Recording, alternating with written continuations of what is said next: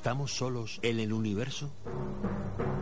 ¿Quiénes son los verdaderos artífices de las pirámides? ¿Hay vida extraterrestre? De ser así, ¿es posible que ya estén entre nosotros? Psicofonías. Ouija, ¿nos hablan los muertos?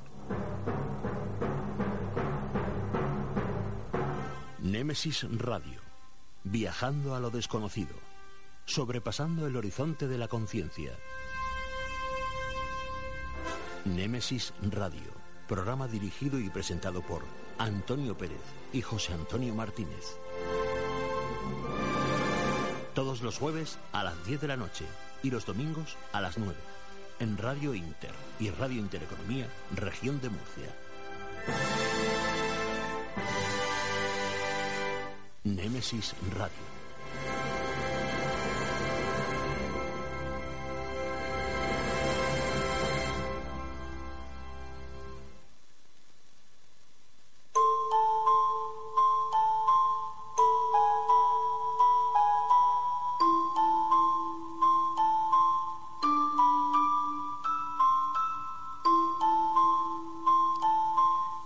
Buenas noches y bienvenidos a Nemesis Radio. Ya estamos aquí, es el momento de salir de viaje por esos mundos repletos de enigmas y de misterios en Radio Inter y Radio Inter Economía en la región de Murcia. Daros las gracias por estar fielmente escuchándonos al otro lado de vuestro receptor, desde cualquier lugar del mundo, ya sea por radio, vía online, por ordenador, teléfono, tablet o por medio de nuestros podcasts. A los eh, mandos técnicos de control, un mago de la tecnología, Juan Manuel Segovia. Y ante los micrófonos, José Antonio Martínez. ¿Y quién nos habla? Antonio Pérez. Salimos al aire por Radio Inter 96.8 de la FM y Radio Inter Economía 90.7 de la FM en toda la región de Murcia. Desde fuera de la región nos podéis escuchar entrando en la web www lainter968.es. En unas horas tendré a vuestra disposición el podcast de este programa para escucharnos cuando y donde queráis. Hay diferentes posibilidades y formas de escucharnos. Elegid la que más os guste, pero no faltéis a la cita semanal con Nemesis Radio.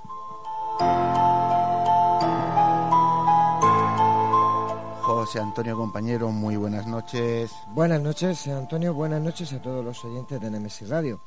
Hoy haciendo, como siempre digo, haciendo nuestro camino, acompañados, solos, aunque sabemos que siempre vamos, vamos acompañados. Esta noche es una noche especial para el equipo de Nemesis Radio, pero para ti, Antonio, creo que un poquito más. Hombre, claro, hoy se cumplen dos años de que nos abandonara nuestro querido y y compañero, amigo Paco Lucha, casi un hermano. Bueno, pues eh, qué decirte que con permiso de nuestros oyentes, esta noche le vamos a dedicar la primera parte del programa a Paco, con lo cual tendremos mucho misterio, radio, televisión, psicofonías, investigaciones y esas cosas eh, que hacíamos con Paco y que tanto le gustaban y le apasionaban.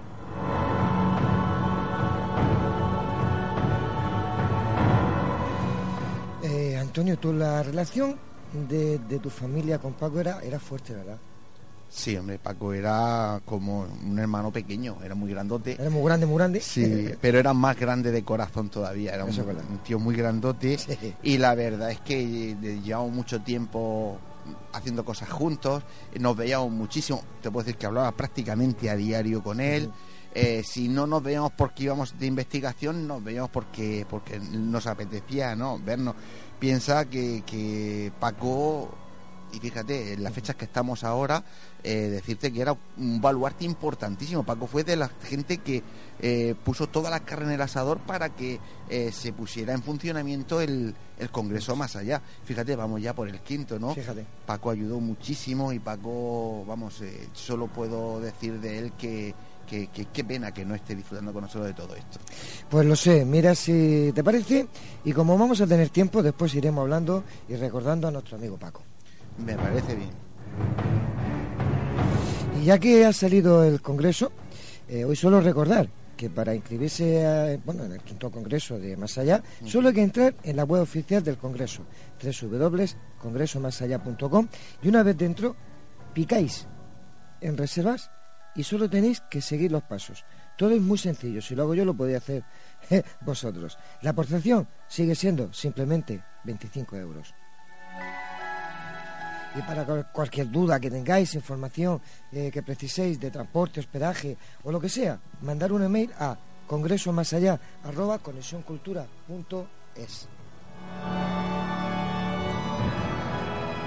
Recordar dos cosas. Primero, que los beneficios de este congreso van destinados a la asociación AMDIP, Asociación Murciana de Disfagia Infantil y Botón Gástrico. Este año va todo lo que los beneficios que obtengamos del Congreso hacia ello. Y otra cosa que me, han informado hoy, y es que eh, un año más eh, Juanjo Benítez nos va a enviar unos libros firmados de su puño y letra para que eh, se sorteen también en el Congreso, que como yo siempre digo, por un euro o dos que te puedas jugar en una tirita de una rifa, pues te puedes llevar un libro de Juanjo Benítez firmado de su puño y letra. Creo que es muy interesante. Y seguro que irá apareciendo más gente que vaya aportando cosas para que podamos conseguir el máximo dinero posible para, pues para semana tras semana lo diremos aquí en MSI Radio. Efectivamente. Venga, José Antonio, vamos con las vías de contacto. Pues mira, toda la información del, del programa, Nemesis Radio, en el Facebook. Ponéis Nemesis Radio y vais directamente al Facebook. Tenemos nuestro email, nemesisradio.canalmurcia.com, donde nos podéis dejar pues todos los comentarios, sugerencias que os, apetezca. También nos gustaría que nos hicierais partícipes de esas historias, cuentos y leyendas que seguro, seguro conocéis. Si en estos momentos queréis decirnos algo, pues tenéis un número de WhatsApp, 642-632-502. Repito, 642-632-502, donde nos podéis dejar pues, los mensajes que queráis. En este momento, y muy importante, durante toda la semana, podéis ir dejando esos mensajes, nosotros los iremos respondiendo.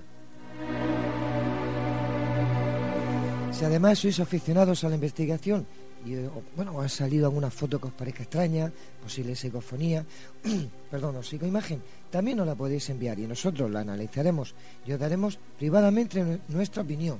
Como siempre digo, humilde, pero nuestra opinión.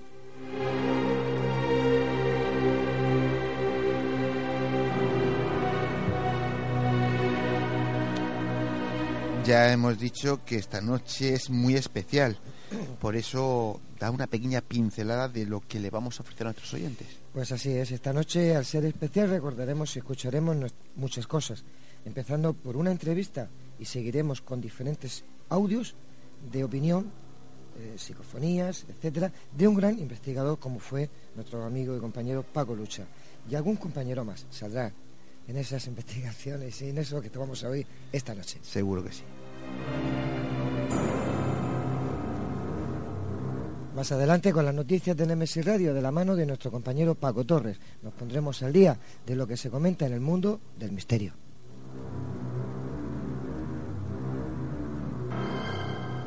Tendremos una nueva entrega de nostalgia en pequeños relatos que dejaron huella en el mundo del misterio. Esta noche el audio de un capítulo de España Mágica, presentado, como no, por Paco Lucha, con psicofonías de Eugenia Hernández, Pedro Amoró, nuestro compañero Antonio Pérez y el mismo Paco Lucha. No os lo perdáis, seguro que os encantará.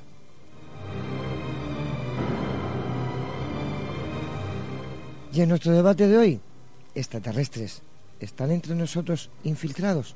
No se vayan y escúchenlo.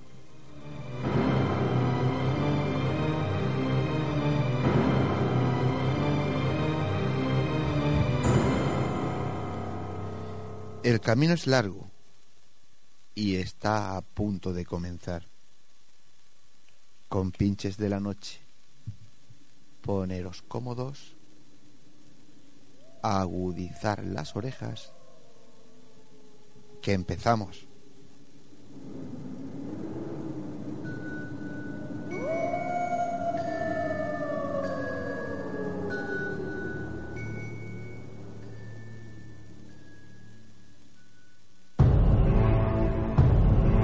Quinto Congreso Más Allá, 5 y 6 de mayo del 2018 en el Teatro Circo de Murcia. Como ponentes, Jesús Callejo, Josep Guijarro, Pedro Amorós, Aldo Linares, Javier Arries, Jerónimo Tristante y Miguel Blanco, quien además realizará junto a su equipo de colaboradores su mítico programa Espacio en Blanco. Los beneficios de este congreso serán para AMDIP, Asociación Murciana de Disfagia Infantil y Botón Gástrico, con el apoyo de la Concejalía de Cultura y Turismo de Murcia. Toda la información en congresomasallá.com.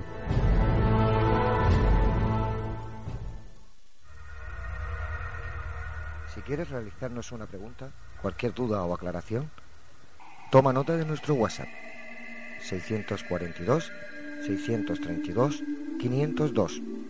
Nemesis Radio, tu programa de misterio.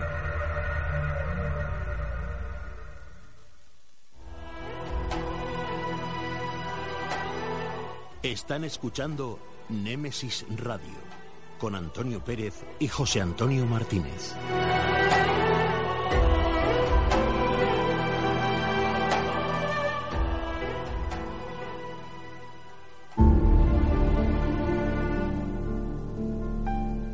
Entrevistas, conocimientos, inteligencia, experiencia.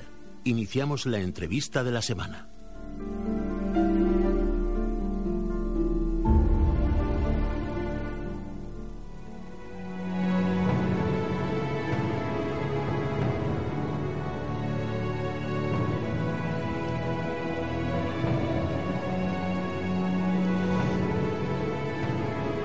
Pues eh, vamos a comenzar con este pequeño homenaje que vamos a hacer a nuestro querido amigo Paco Lucha, que como hemos dicho hoy hace dos años que, que- que partió, que inició un nuevo viaje.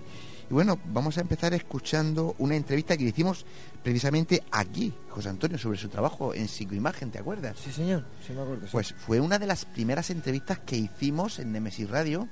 Y yo aprendí mucho. ¿eh? Y claro, claro. y bueno, pues eh, de la primera temporada vamos a escuchar cómo Paco nos cuenta un poco lo que era su trabajo en, en psicoimagen dentro de nuestro equipo de investigación.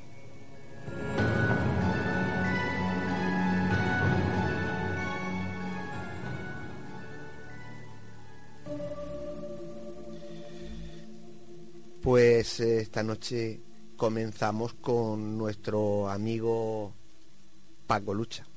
Paco, buenas noches. Muy buenas noches, Antonio. A ti, al equipo y a todos los oyentes. ¿Cómo estás, compañero? Bien, bien, aquí disfrutando del día.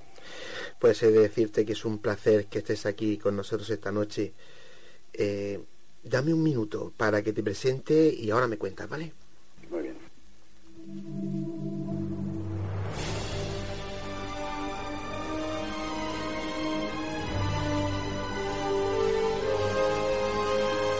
Entrevistas, conocimientos, inteligencia, experiencia. Iniciamos la entrevista de la semana.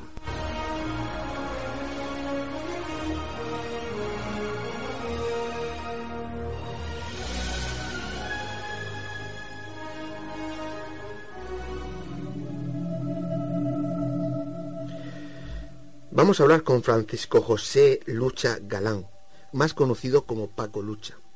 En el mundo del misterio es un reconocido y experimentado investigador de campo, especializado desde hace muchos años en psicoimagen, una disciplina integrada dentro de la TCI, transcomunicación instrumental. Seguramente, y sin seguramente, estamos ante el mayor referente de este campo que en la actualidad hay en España.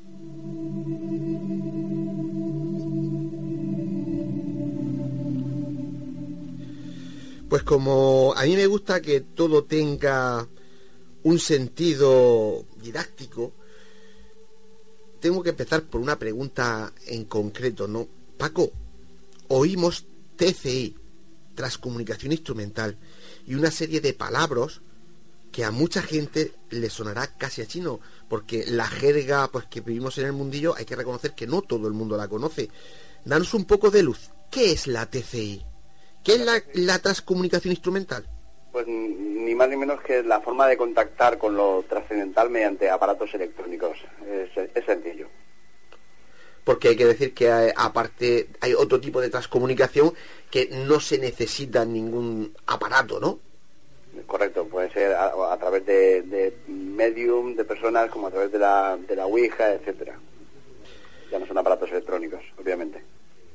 Tú te dedicas desde hace un par de décadas a trabajar, a experimentar con la psicoimagen.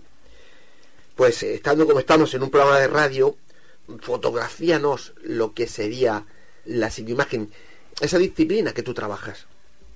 Pues la psicoimagen viene a ser eh, crear un, circuito cerrado de televisión entre una cámara y una, y una pantalla, crear una, una retroalimentación y en esa retroalimentación, luego desfragmentándola en fotogramas, pues eh, en los lugares donde solemos investigar, sitios encantados, supuestamente encantados, etcétera, pues suelen aparecer caras, eh, bustos, eh, incluso a veces, pues por ejemplo, lápidas. Oye, ¿cuál es el, el origen de la psicoimagen en sí y la técnica, no? Es algo muy importante que a nuestros oyentes seguro les interesará saber cómo una persona puede empezar pues eh, a realizarlo, qué, pasos a seguir. Tú como especialista, nadie mejor para poder ir guiando a la gente, ¿no? Mira, el, origen de la psicoimagen es mágico en sí, ¿vale? La, la desarrolla Klaus Reiber, ¿vale? Es un alemán, y lo, la magia que tiene, yo le llamo desarrollador, aunque mucha gente lo dice que es el descubridor, pero yo le llamo desarrollador porque quien le traslada las pautas de, investigación en ese aspecto, en, la técnica de la psicoimagen, es su hija a través de psicofonías, ¿vale? Y, es relativamente sencillo, es, es colocar una cámara, una videocámara, esa videocámara enfoca a, o sea, una pantalla de televisión o de ordenador, una videocámara, esa videocámara enfoca a la pantalla, se coloca en un ángulo, se hace un zoom y se crea una retroalimentación, ¿vale? y luego después esa, esa grabación se vuelca en un ordenador, se fragmenta en fotogramas, en fotogramas y se revisa. Bueno, hay que decir que es un arduo trabajo porque ¿cuántos eh, fotogramas hay, por ejemplo, en un minuto de grabación? Pues mira, si en, si en un segundo hay 24, pues por, por, por 60, pues imagina. Y, y, dado que, como bien sabes, yo suelo recoger una, una hora aproximadamente de, grabación, pues estamos hablando en torno a entre 60 y 100 mil fotogramas. Una verdadera barbaridad. la cuestión de, la imagen, que a lo mejor no es muy no es tan utilizada como la, como la psicofonía, cualquiera puede llevarse un grabador de móvil, de, cinta como antiguamente, o, grabador de periodista y ponerse a grabar en cualquier lado. Para la imagen no, para la imagen necesitas llevarte una, un, portátil o una, una, televisión, una videocámara, con lo cual ya requiere más, más despliegue.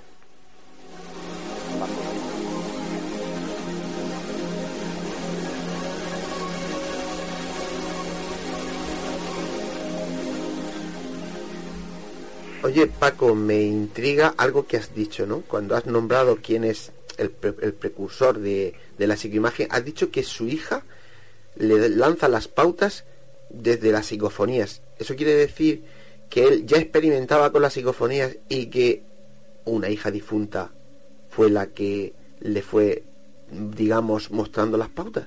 Correcto. Como ya explicaba mi gran admirado, y supongo que todos los que, lo que escuchamos y que estáis ahí, Fernando Jiménez del Oso, ya lo explicaba en su día, sí, a través de, de, psicofonías, Klaus Reiber recibió las pautas de, de, su, de su hija fallecida, sí, correcto es un detalle que yo personalmente no conocía. No sé si tú, José Antonio, lo conocías. Que va, que va, que va. Yo estoy, tengo las orejas aquí puestas porque simplemente oyendo a Paco aprendes, ¿eh? Ya he dicho en un principio que para mí no basta solo con hacer radio, hacer un programa, hacer espectáculo. Debe de ser didáctico. Es decir, que la gente de verdad encuentre pues entre comillas, lógicamente, respuestas a, sus preguntas y a sus dudas. Y cuando hablamos de técnicas de, investigación, pues lógicamente la gente que sabe debe de explicar, cómo se trabaja, ¿no? las pautas a seguir para poder conseguir esas psicoimágenes que en este caso Paco Lucha consigue. Que, que no es tan fácil, que la gente se piensa que es eh, ponerte y ya está. No, hombre, yo conozco a Paco hace unos cuantos años, compartimos investigaciones bastante desde hace años, a veces él por su lado, yo por el mío, pero también nos juntamos y yo sé perfectamente, pues como él ha dicho antes, ¿no? Tú piensas que son alrededor de 1500 fotogramas por minuto que hay que ir revisando uno a uno para obtener un fotograma en el que se haya creado algo, ¿no? Y lo bonito es ver los fotogramas anteriores y los posteriores porque ves cómo se va creando esa imagen en, en la pantalla y cómo desaparece. Eso es verdad, puedo dar fe de eso. Es, es totalmente espectacular. Es una, es una técnica realmente sacrificada en el, en el análisis, ya lo creo.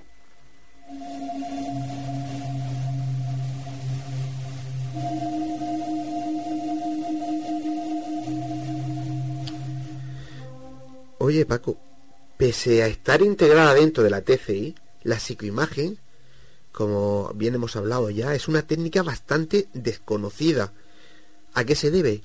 ¿Realmente tú a qué crees que se debe que sea? Todo el mundo hace psicofonías, pero qué poca gente se introduce en el mundo de la experimentación de la psicoimagen. Eh, como, como he explicado antes, es, es muy sencillo hacer psicofonías, ¿vale? O sea, no, no hacer, perdón, eh, quiero mm, mm, decir, dejar claro que no es hacer psicofonías, tú no vas a hacer psicofonías. Tú vas a, grabar audio de, una, de una forma en la que tú puedes captar psicofonía, porque hay mucha confusión. Yo escucho muchas veces en la radio, eh, he ido, voy a grabar psicofonía. No, no, tú vas a, utilizar una técnica en la que puedas grabar psicofonías. Pues mm, eh, es lo que decía, es más complicado. La psicofonía te llevas una grabadora y incluso un teléfono y puedes grabar, ¿no? Te pones a grabar en cualquier sitio, te mantienes en silencio, haces preguntas y puedes grabar.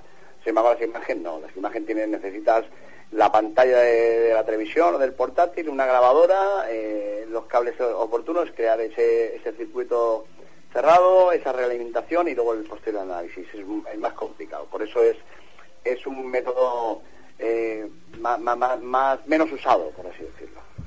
¿Y a ti qué fue lo que te atrajo para empezar a experimentar con esa televisión, esa cámara de vídeo y empezar a conseguir esos primeros pues fotogramas, esas primeras imágenes. ¿Qué fue lo que te llevó allí?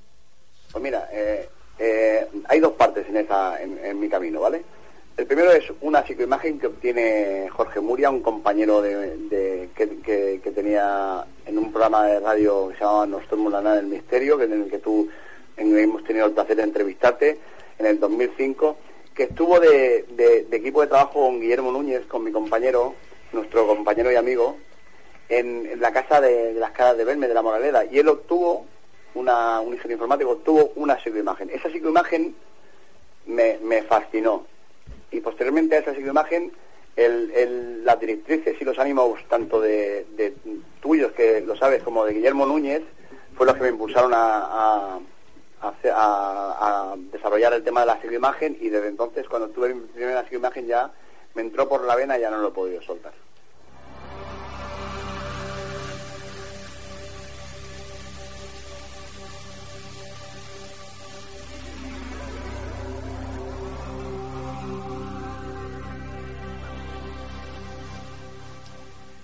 Paco, ya hemos dicho que en España hay poca gente que se dedique a esto que tú conozcas cuántos colegas hay en la actualidad que trabajen y experimenten con, las psicoimágenes. Hace, desde hace tiempo yo sé que Pedro Amorós ha, trabajado en el tema de la psicoimagen. A día de hoy, eh, desconozco a nivel nacional quién, toca el tema, pero sí sé que, hay dos compañeros de, del GOI, de nuestro grupo, como digo yo, de, grupo operativo de investigación sobrenatural, rock and roll, como yo le digo, que es lo que nos gusta investigar en los sitios, que están pegándole muy fuerte. Y, en especial quisiera desarrollar, o sea, quisiera destacar a, a, a Genio, Eugenia Hernández, nuestra compañera, una investigadora incansable y que está obteniendo unos resultados espectaculares y, va a dar va a dar mucha caña a lo vaticino. Y ya que me lo has puesto votando, pues eh, de aquí mandarle un, saludo y un abrazo y unos besos a Eugenia que está recién operada de la rodilla, está malita y ahora mismo pues está en ese proceso que aún no empieza la rehabilitación y lo está pasando bastante mal, así que desde aquí pues un beso y mucho ánimo, Eugenia. Indudablemente, además como, como sabemos los que estamos eh, ahora mismo aquí conversando, es una mujer que, le encanta el tema de la investigación y es incombustible y, el no poder moverse la está, la está matando. Pues Paco, una duda que yo tengo y que rara vez lo hemos hablado incluso tú y yo personalmente, ¿no? Rara vez, eh, yo creo que tampoco lo hemos llevado a ponerlo encima de la mesa de una forma seria. ¿Cuál crees tú que es la naturaleza de los resultados que tú obtienes? ¿Qué es eso que aparece ahí? Mira, yo cuando empecé estaba convencido que, eran imágenes de, los fallecidos, ¿vale? Porque yo creo que todos hemos empezado en el tema de la psicofonía, la psicomagia pensando que eran, que eran voces de los fallecidos y demás, ¿vale? A día de hoy creo que, que además de ser imágenes de, de, fallecidos, de difuntos, creo que son imágenes de seres que, que se encuentran en, ¿cómo diría yo?, que se mueven en, otra frecuencia, en, otra vibración, que, están junto, junto, junto a nosotros en otro plano dimensional y que de alguna manera esa técnica hace que, que, aparezcan, ¿no? Y lo que pasa es que eh, hace poco en una investigación que hemos tenido, y tú lo sabes bien, he obtenido unas lápidas como de un cementerio, entonces me ha trastocado los esquemas, ¿no? Pero, pero sigo manejando, sigo moviéndome en el, en, el asunto de que, de que, son seres que se mueven en otra frecuencia, en otra vibración, a otra velocidad y, y aún más se, se, se, ¿cómo te diría yo? Me reafirmo dada la naturaleza en la, en la que esa técnica llega a, nuestro conocimiento, ¿no? A través del tema de la psicofonía por la, hija fallecida de, de este alemán, ¿vale?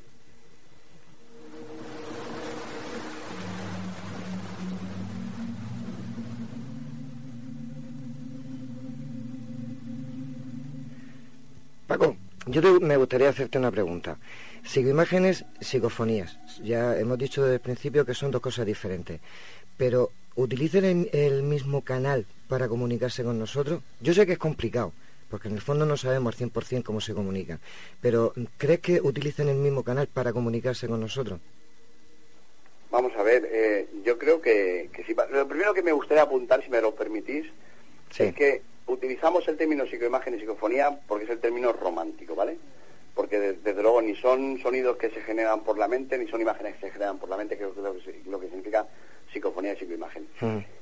Sí que, sí que se, tanto los sonidos se mueven en otras frecuencias, están en, otro plano, por así decirlo, ¿vale? Y esos aparatos que, oyen más que el ojo humano, eh, o sea, que escuchan más que, que el oído humano, lo captan en las grabadoras. Y lo mismo que pasa en en, la psicoimagen lo único que está haciendo, ¿vale? Está, eh, si, os, si, manejáis que en un segundo se divide en 24 fotogramas, está deteniendo, la, está bajando la velocidad de lo que estamos viendo, ¿no? Y por eso lo, lo captan, ¿no? Eh, eh, espero haberme expresado bien, que, espero que, lo, hayáis entendido, ¿no? O sea, yo creo que están en otro plano, en otra vibración, en, en otro plano, o sea, en otro plano dimensional y de alguna manera la grabadora capta lo que no escuchamos, ¿vale? Y la, y la, grabadora de vídeo mm, ralentiza la velocidad y, lo, y, y, los capta. Bueno, los capta no, yo no, yo no soy de los que opinan que los capta, sino que ellos se muestran.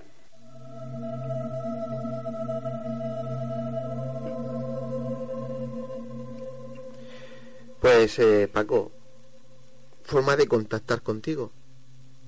Pues sencillo, a través del Facebook Paco Lucha y ahí cualquier cosa que necesiten la pueden, la pueden solicitar. Pues eh, querido amigo, ha sido un placer tenerte aquí esta noche. Me gustaría y te emplazo porque quiero que nos cuentes no solo eh, lo que tú piensas, de dónde crees que proviene la naturaleza de estos resultados, sino casos en los que has investigado y lo que te ha sorprendido que ha ido apareciendo en la pantalla, pero esta noche se nos ha acabado el tiempo, así que te emplazo a que en una próxima fecha pues estés aquí y nos estés pues eh, contando esos casos tan importantes que estás investigando y que como yo siempre digo no solo son lo que salen en los dos programas tres programas importantes a nivel nacional hay muchísimos investigadores que tienen muchísimas cosas que contar y que pues por circunstancias no llegan a esos programas y para eso estamos nosotros no pues para para darle voz a los grandes investigadores, en este caso como tú. Pues eh, lo dicho, querido amigo, muchísimas gracias y muy buenas noches. Es un placer y un honor para mí y daros las gracias por permitirme salir en el programa y, por eso, porque deis voz a la gente que estamos por ahí trabajando muy duro y que no somos renombrados. Muchísimas gracias. Pues un abrazo, compañero. Chao, Paco.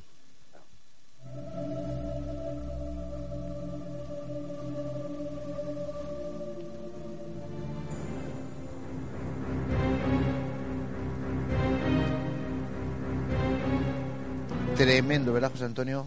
Escuchar a Paco. Sí, Parece que está aquí.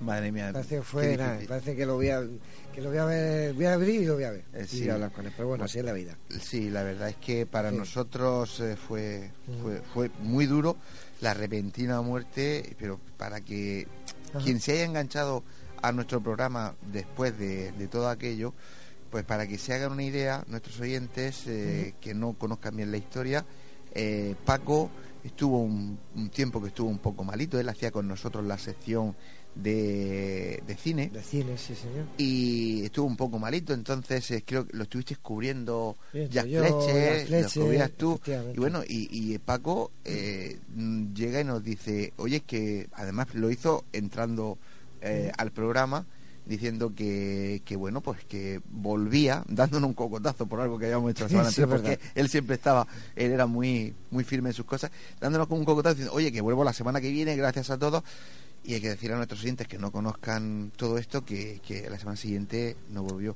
Pero quiero que escuchéis el, el mensaje que, que nos hizo esa noche en el programa en el que nos decía que se incorporaba nuevamente al equipo. Vamos a escucharla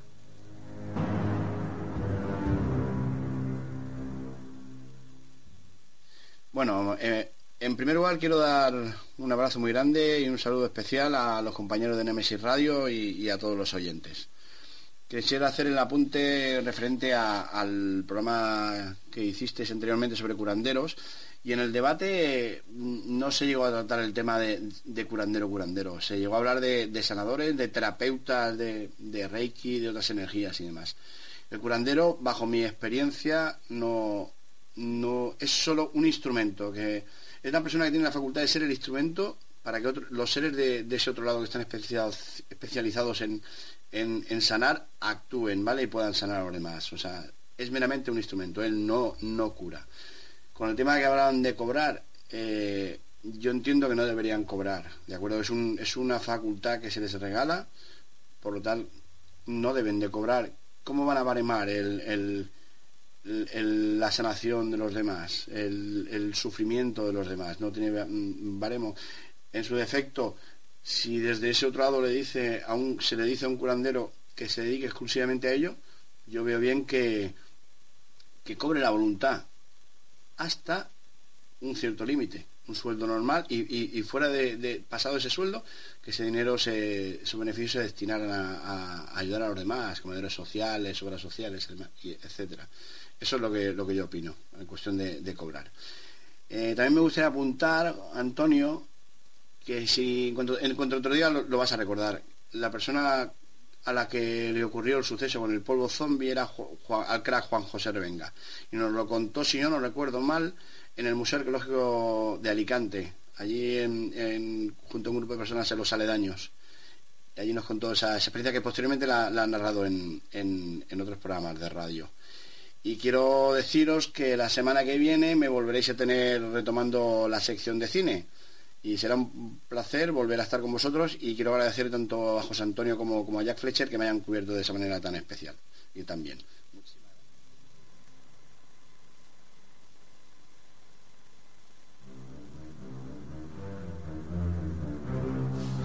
Pues eh, ahí están las palabras de Paco, ¿no? Pues sí, la verdad que no lo cubrimos muy bien, porque por lo menos por mi parte, pues ya Fletcher seguro que sí. Pero bueno, se hizo lo que se pudo, pero bueno, no, no volvió. No volvió. Pues sí, la semana siguiente eh, Paco, pues por desgracia, no volvió. Y, y- y hay que ir haciendo pues un poco de, de cronología del tiempo, ¿no? La semana siguiente yo creo que es eh, seguramente la semana de las más duras que a mí personalmente me ha tocado vivir en esta Claro. vida. De momento, espero no tener muchas de esas, ¿no? Pues claro, lo que hay que entender es que eh, la semana siguiente había teníamos el congreso, congreso. iniciábamos el tercer congreso más allá Nada más y nada menos. y a Paco lo enterramos tres días antes de que iniciara el congreso con lo que conlleva emocionalmente llevar eh, estar destrozados como estábamos llevar un congreso dirigir un congreso organizar un congreso y encima eh, hay que recordar que nosotros teníamos una un- investigación que teníais que plantearla allí en el que, que tenemos que presentarla allí tú, eh, Paco y Eugenio. y Eugenia. Y, y Paco era una parte esencial Sí, porque había obtenido como hemos escuchado antes unas psicoimágenes tremendas en casas consistoriales en las que aparecen como un, pequeño un trozo de cementerio en el que aparecen una serie de, lápidas, ¿no? Pero es como si fuera en Cinexin, una, como una película. Aparecen, le va dando como la luz y desaparece. Es algo tremendo. Yo he dicho que, que, Paco pasará a los anales de la historia de la psicoimagen porque eh, hizo, tiene unos registros en psicoimágenes tremendos. Pues digo, yo creo que fue las de las semanas más duras que, que a mí me ha, tocado pasar, que más lo pasamos en, ese congreso. fíjate, y vosotros más todavía, porque yo lo conocía de, de, la última investigación y le tenía muchísimo aprecio, pero sé que vosotros, lo que es la familia, eh, pues, en fin, pues tu mujer, tus hijos, tus hijas y, tú, yo sé que lo estabais pasando muy, muy, muy mal. Y como tú dices, encima tú tienes que poner buena cara y llevar hacia adelante un, congreso, pues apaga vámonos. Tremendo. De hecho, son cosas que nosotros no solemos contar porque no nos gusta tampoco hacer público nuestros sentimientos, ¿no? Pero para que nuestros oyentes se hagan una idea, mi hija pequeña vivía en Bélgica y ese fin de semana voló hasta aquí, hasta Murcia, para estar con nosotros y pasar ese trago todos, juntos, ¿no? Sí.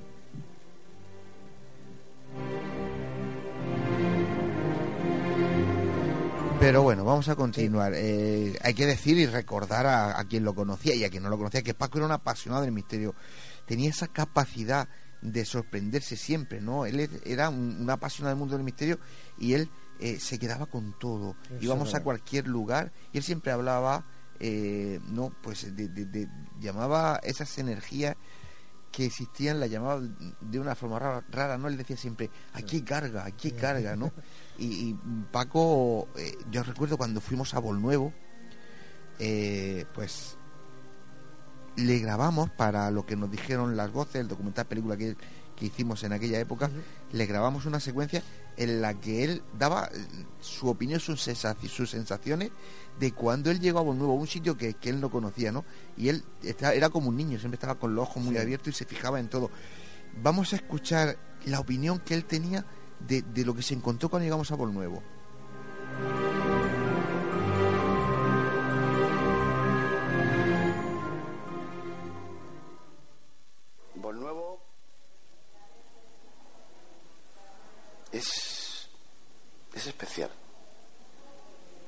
Es el ambiente que, que, se respira allí, ¿no? Está al aire libre, pero sabes lo que ha pasado y la zona de, de los árboles que está que no, crece la hierba, está por todo alrededor, la hierba ha crecido y en esa zona no, no hay nada, no hay, es como si no hubiese vida, ¿no? Y eso, ese, ese lugar te mata. Hace pocas fechas hemos...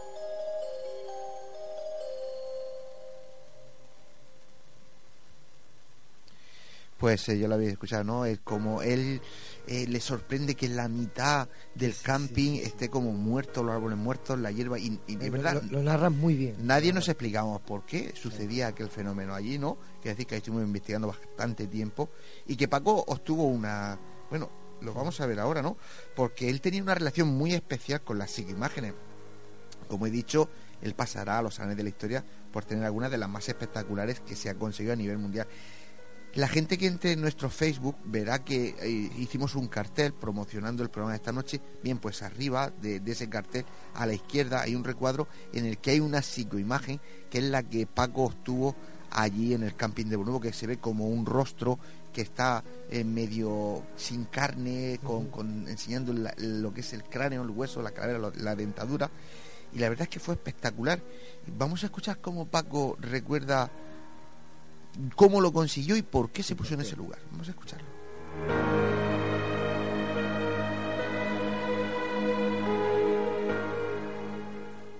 Hace pocas fechas hemos estado en Volnuevo. Tú has estado investigando allí. Correcto. Cuéntanos un poco del caso y qué resultados has obtenido. Pues el, caso del camping Volnuevo es un camping que se llama una riada. Se dice que por alguna negligencia, no lo sé. No, no he entrado a valorar eso. Eh, pero es un sitio donde, donde se han producido supuestamente unas muertes por, por negligencia, una muerte de gente que no lo esperaba. Eh, entonces es un sitio que, tiene carga. ¿De acuerdo? Carga energética. Energética. Cuando yo me refiero a carga, que tiene carga en el tema paranormal, ¿no? En, ese, en, este caso, cuando estuvimos investigando allí, eh, yo volví a guiarme de, de mi compañera. Hacíarte de tu compañera. De la medium, me marcó un sitio. Es cierto que en ese sitio, en ese lugar donde, donde ella me marcó, solo pude recoger muy poco, muy poco vídeo porque se puso a llover. Y estabas a la intemperie. Pero fue una de las imágenes. Si quieres,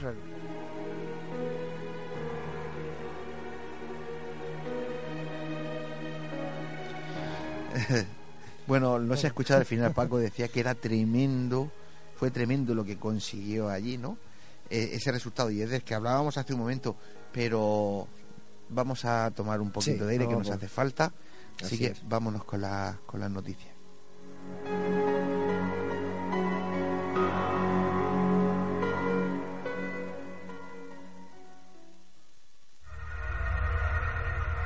Si quieres realizarnos una pregunta, cualquier duda o aclaración, toma nota de nuestro WhatsApp 642 632 502. Nemesis Radio, tu programa de misterio.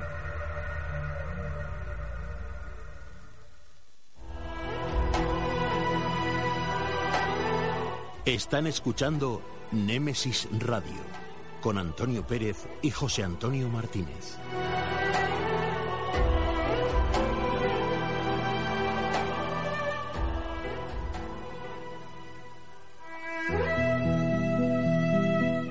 Las noticias de Némesis Radio.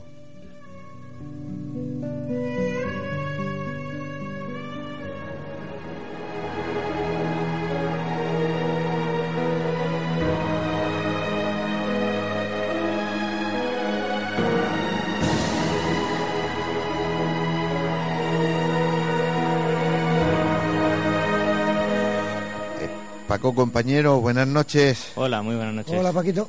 Venga empieza a contarnos cosas Pues- que, y así respiramos un poco de, de, de la congoja que llevamos. Sí, sí, muy, muy bonito el homenaje a, a Paco Lucha. Muchas gracias. Va- vamos con ello.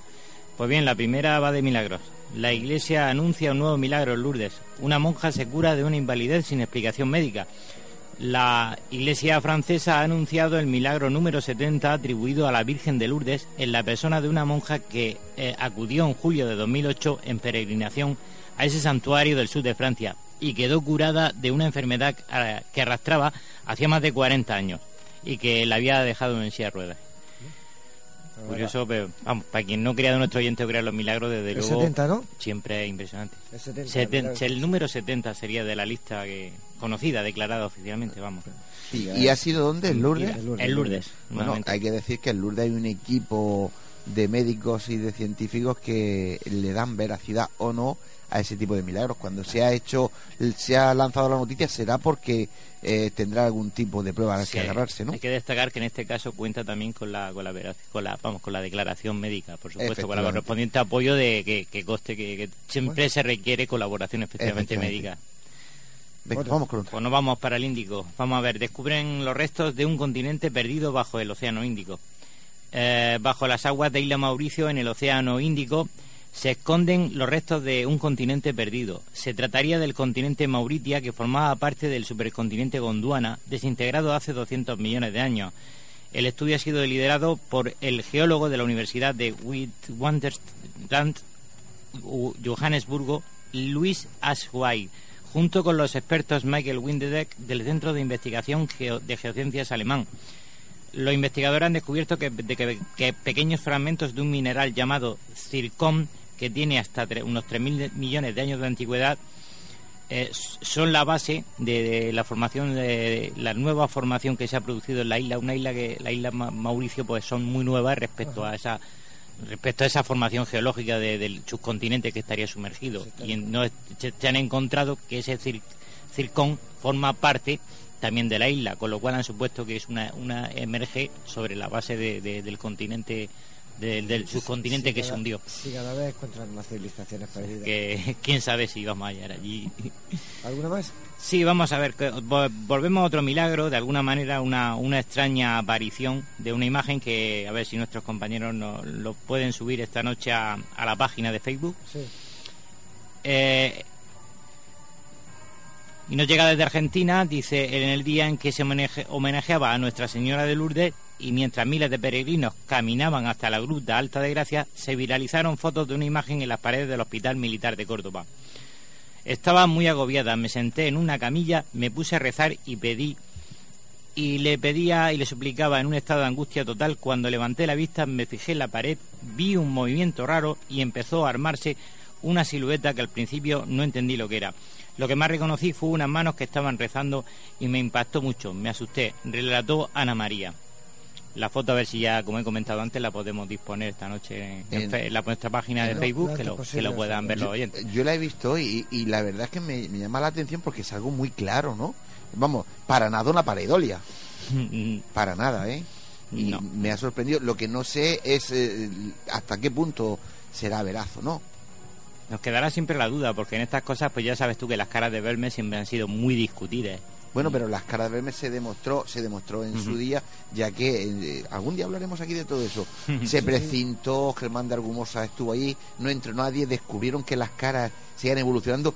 Yo soy testigo, y ahí algún día hablaremos, de que mm, siempre se ha dicho que tras la muerte de María las caras desaparecerían y bueno, el, que, el que tuvo entre comillas, la, la suerte de demostrar que no desaparecían fue un servidor que obtuvo unas fotos y que después comparamos en la CI de, uno, de unas semanas antes de que muriera María y una semana después de la muerte de María había evolucionado, ¿no? Pero bueno, eso es otra historia. Vamos con la última. Vamos con la última, pues cambios en la rotación de la Tierra se incrementarán seísmos de alta magnitud en el 2018 según científicos.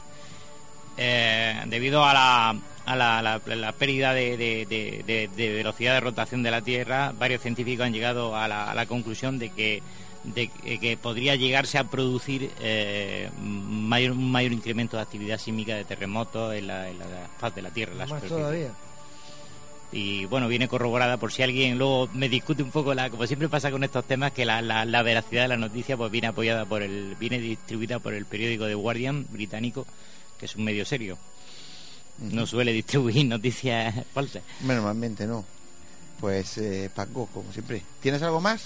No, esta noche yo creo que ya hemos dado pues, un poco la pincelada. Muchísimas gracias pues por traernos estas noticias y vamos a continuar que todavía nos queda un poquito de Paco Lucha. Muy bien. Chao, chao. Chao, buenas noches.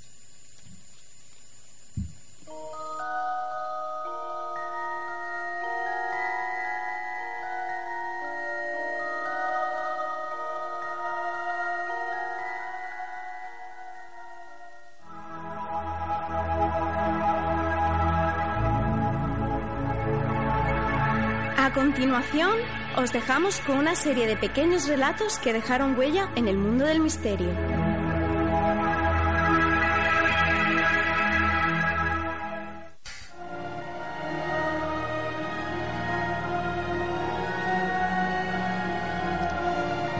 Pues eh, como ya sabéis, en ocasiones ponemos esta sección en la que tratamos de haceros llegar esos pequeños comentarios o relatos que dejaron huella en el mundo del misterio. Y esta noche, como no podía ser de otra manera, os quiero poner uno que dejó mucha huella. Es el audio de un capítulo de España Mágica, que es el título de la sección que hacía Paco Lucha en un programa de televisión llamado Travel Surprise de Live Televisión, y fue un capítulo dedicado a las psicofonías, con psicofonías de Pedro Amorós, Eugenio Hernández, Pro Paco Lucha y un servidor. Y es curioso porque mm, todas las entradillas y todo lo que Paco hizo en ese programa, pues eh, las estuvieron cogiendo en la, en la puerta y dentro, dentro del cementerio de Alicante. Vamos a escucharlo.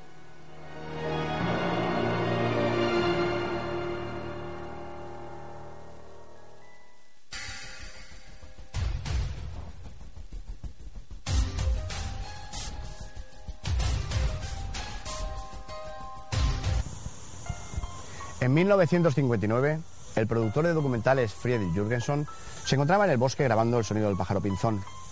Al llegar a su casa y comprobar la grabación, observa que se han colado unas voces hablando en noruego y comentan el canto del pájaro. Pensando que es un defecto del aparato, decide volver al día siguiente al mismo lugar y realizar una segunda grabación. Esta vez, en la voz que se cuela, descubre que es su madre difunta, que le llama como cuando él era pequeño, Friedrich. Mi pequeño Friedrich. Acababa de nacer el fenómeno de la psicofonía. Esta semana, España Mágica nos lleva a un lugar físico. Os traslada al plano etéreo. Ese lugar donde se obtienen, según algunos dicen, voces de seres que no vemos ni oímos. Las voces de los muertos. La psicofonía es una técnica de transcomunicación instrumental, es decir, una forma de comunicar con lo trascendente mediante aparatos electrónicos. Sencilla. Una grabadora, un lugar adecuado, el ambiente controlado y en ocasiones desde el otro lado nos hablan.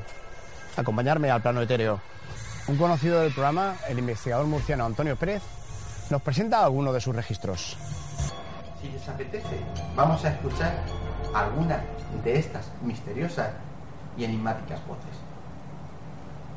Para empezar, les quiero hablar de una psicofonía obtenida en un palacete de Jumilla, construido en el siglo, a finales del siglo XIX, en el que nos llaman para hacer una investigación de campo y en una de estas experimentaciones nos presentamos allí un grupo de investigadores, realmente éramos cinco equipos de dos, tres personas con mucho cada uno, que nos repartimos por ese antiguo palacete.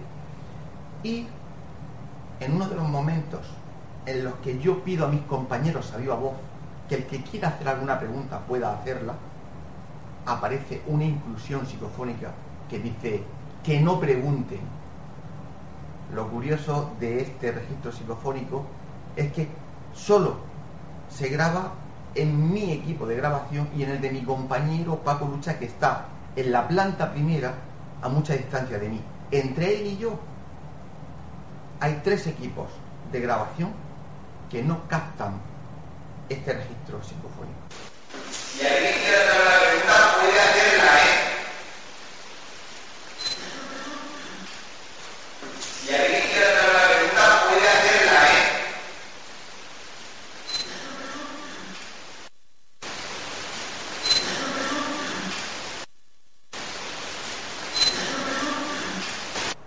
Esta inclusión psicofónica está obtenida en una investigación que realizamos en una casa encantada en Cartagena, un inmueble construido a mediados del pasado siglo XX.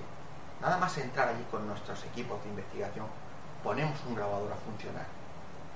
Y es curioso cómo segundos después, estas energías inteligentes, estas misteriosas voces, se quedan plasmadas en un registro psicofónico en el que nos dicen, están aquí, están aquí, hostias.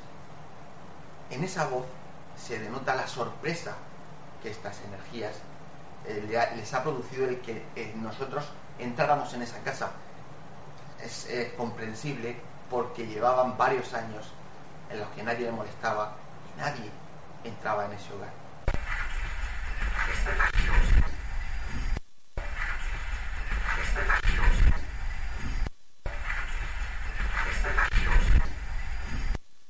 Vamos ahora con una de las investigadoras más cañeras y operativas del ámbito nacional y miembro del GOIS, la alicantina Geni Hernández. La primera psicofonía fue obtenida en una casa privada en la provincia de Alicante, eh, donde la señora eh, es una señora mayor y recibe visitas, según nos cuenta ella, por las noches de personas, tanto mujeres como hombres como niños, que interactúan con ella, no la dejan dormir y entonces siempre eh, se cambia de habitación, pero siempre tiene que volver a cambiarse de habitación porque dice que la siguen. Entonces, eh, allí nos desplazamos y obtuvimos esta psicofonía que parece la voz de un niño que dice, dejadme solo.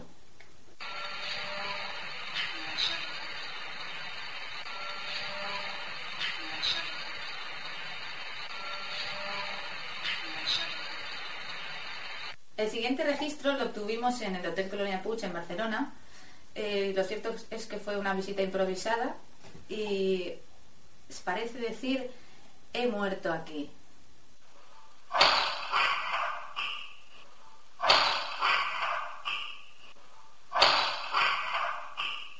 En la siguiente psicofonía la obtuvimos en Penáguila, en la Torre Sena. Eh, descubrí el enclave por, por casualidad buscando otro y la obtuvimos exactamente dentro de la capilla, por eso se escucha un poco de eco. y dice, hola, ven, entra. Para mí esta es clarísima.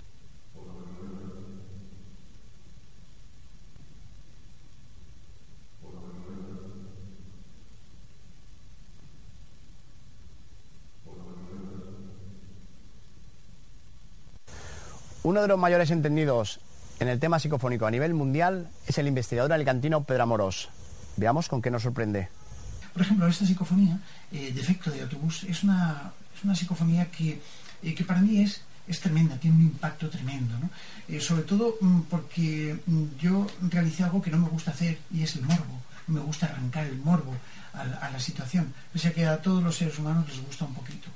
¿Qué es lo que ocurrió? Pues en, en- una pedanía que se llama Villafranqueza, en la ciudad de Alicante, bueno, pues eh, hay una, había una curva, una curva mal peraltada y un autobús cargado con ancianos eh, que venían a pasar un día agradable en, en Benidorm, en la ciudad de Benidorm, pues eh, se salió de ahí hubo muchos muertos. El caso es que, mm, bueno, pues no se ponían las autoridades de acuerdo que, en qué es lo que había pasado, si había habido un error humano o se trataba de algo que, que se había producido fortuitamente. ¿no? Yo fui allí con mis aparatos e intentando grabar psicofonías allí y bueno, pues eh, en un momento de silencio cuando pregunté precisamente eh, qué era lo que había ocurrido, una voz me dice, defecto de autobús.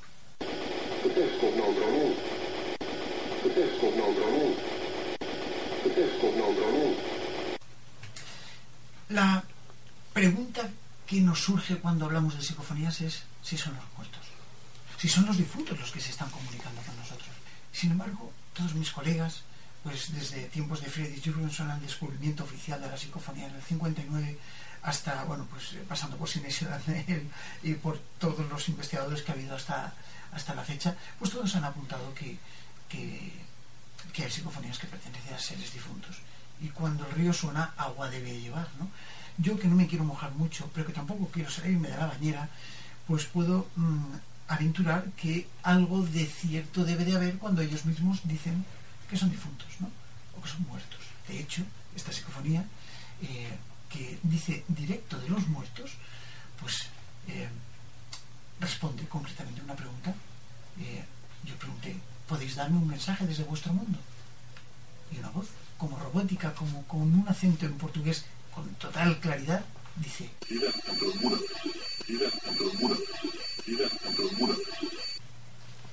Muchas veces el investigador en el campo de las psicofonías eh, es un investigador en el campo de la parapsicología, ¿no? Y todo investigador que se precie debe de saber reconocer ciertos fenómenos. Y cada cosa que ocurre, la parapsicología la contempla como, un- como una reacción o como una relación, perdón, eh, efecto-causa. Es decir, una causa que produce un efecto y ese efecto es lo que nosotros grabamos, registramos y de algún modo estudiamos. ¿no? Sin embargo, la psicofonía más clara que yo tuve en aquel lugar eh, fue precisamente una voz acompañada de, acompañada de un parafonema. Esto es una música, un silbido, una tonadilla que acontece antes de la propia psicofonía. Y después de esa eh, sintonía, esa pequeña musiquita que es... Bien, después de eso aparece una voz profunda, con un respiro, que dice, mi suegro José. Y la verdad, te puedo decir que nos quedamos absolutamente petrificados.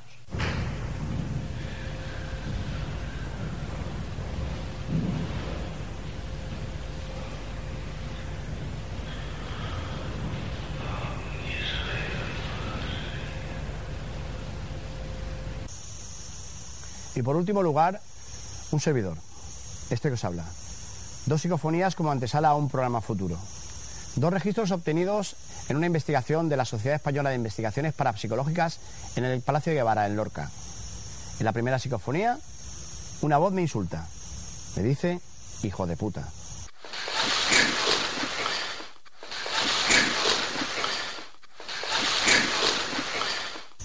En la segunda psicofonía, cual loa demoníaca en misa negra, un registro que dice, oh Satán.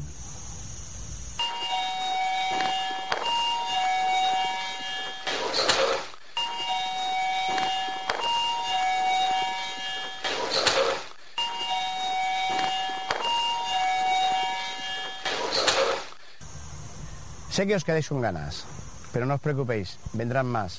Este solo es el primer especial sobre psicofonías. Soy Paco Lucha, esto es España Mágica de Travel Surprise para Live TV.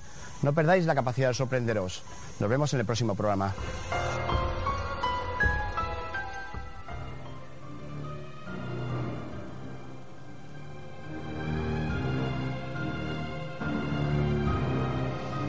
Pues eh, ya para terminar con nuestro compañero Paco Lucha y ese pequeño homenaje que esta noche le hemos querido hacer desde nuestro programa, yo mm, escucho a Paco y ¿sabes lo que se me ha venido a la cabeza?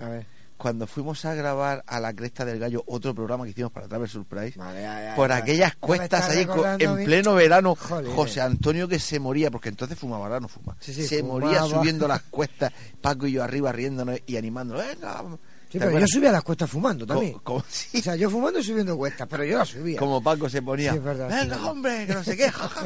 pues me, me acuerdo de, Paco y, y, lo bien que se lo pasaba. Buenos raticos pasamos por ahí. Pues sí, pues eh, con eso nos vamos a quedar con los buenos raticos que siempre hemos pasado con Paco.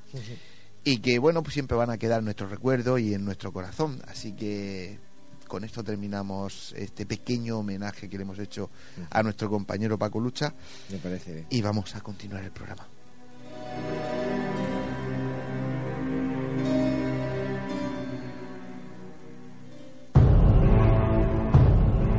Quinto Congreso Más Allá, 5 y 6 de mayo del 2018 en el Teatro Circo de Murcia. Como ponentes, Jesús Callejo, Josep Guijarro, Pedro Amorós, Aldo Linares, Javier Arries, Jerónimo Tristante y Miguel Blanco, quien además realizará junto a su equipo de colaboradores su mítico programa Espacio en Blanco. Los beneficios de este congreso serán para AMDIP, Asociación Murciana de Disfagia Infantil y Botón Gástrico, con el apoyo de la Concejalía de Cultura y Turismo de Murcia. Toda la información en congresomasallá.com.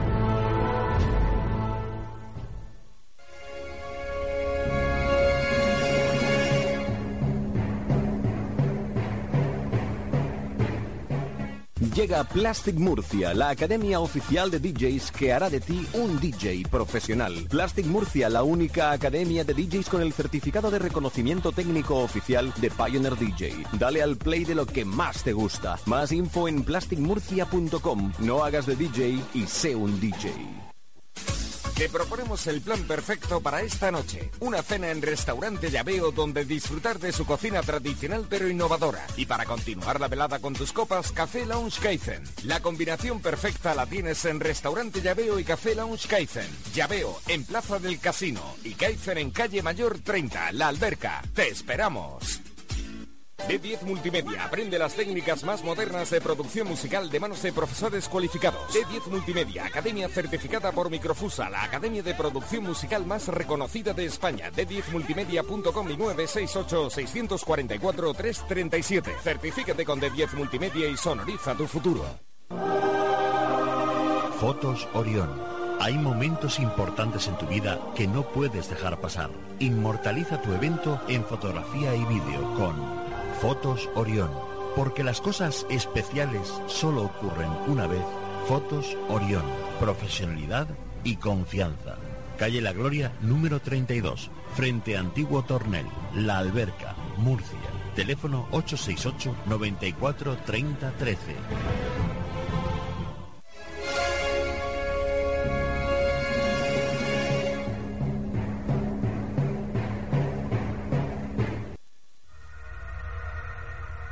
Quieres realizarnos una pregunta, cualquier duda o aclaración, toma nota de nuestro WhatsApp 642 632 502.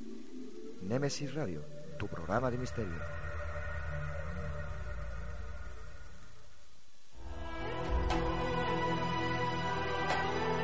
Están escuchando Némesis Radio con Antonio Pérez y José Antonio Martínez.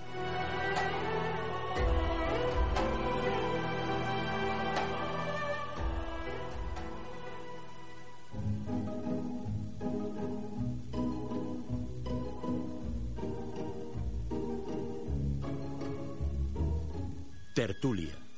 Un nuevo tema interesante nos llega a este debate.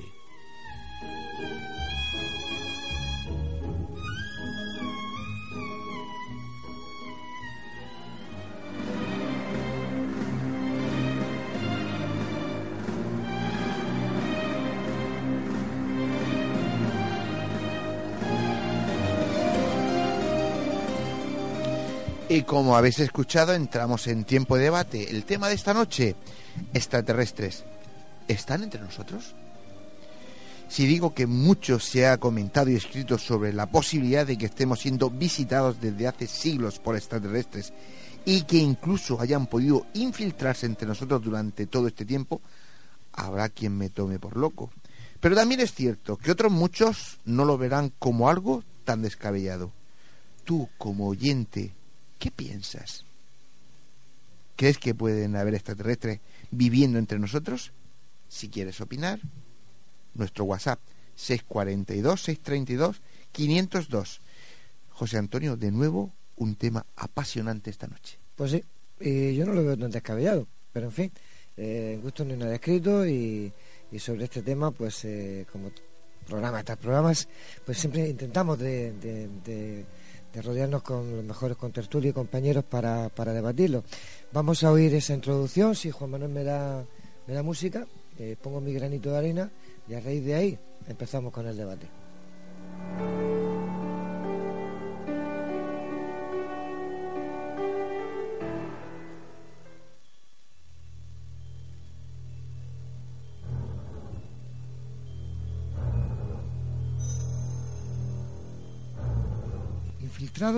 En el planeta Tierra. Se dice, se comenta que ya están entre nosotros, que viven junto a los humanos infiltrados, camuflados entre la población que podía ser tu vecino, tu profesor, o la viejecita que ayudas a cruzar la calle. E incluso algunos de ellos están en las más altas esferas de los gobiernos. Yo me pregunto para qué. ¿Por qué una civilización tan avanzada, llegada del otro punto de la galaxia, tiene que infiltrarse entre nosotros para observarnos? A no ser que seamos el fruto de un experimento planetario y que seamos sus cobayas y de esta forma ver la evolución que tenemos día a día. O simplemente somos observados con fines científicos de cómo una civilización joven puebla la tierra, la cultiva, explota sus recursos naturales, la gobierna y por supuesto verá cómo la vamos a destruir nosotros solos, sin ayuda de nadie, y nos matamos los unos a los otros. Reptilianos, humanoides, supuestos infiltrados entre los humanos y vuelven a salir a la palestra para enredar y confundir los Illuminati, los masones y, como no, los gobiernos, como sabedores de esta ocupación por parte de estos seres y conformes con sus tácticas de observación y ocupación. Si partimos de que todos los terrícolas somos extraterrestres, no lo digo yo, lo dice nuestro ADN, cabe pensar que o somos un experimento de ellos y nos llevan un control como el que hacen nuestros científicos con sus pruebas en laboratorios o ven cómo evolucionamos y nos destruimos como civilización y son unos meros observadores de los acontecimientos terrenales. Dicho esto, a ver si esta noche los contertulios se mojan y nos aclaran un poquito más todas estas incógnitas para hacer lo que les digo semana tras semana. Que después de oír a todos y cada uno de los contertulios, son ustedes los que tienen que sacar sus propias conclusiones. Y recuerden, observen muy bien a su vecino. No vaya a ser que no fuese de este planeta.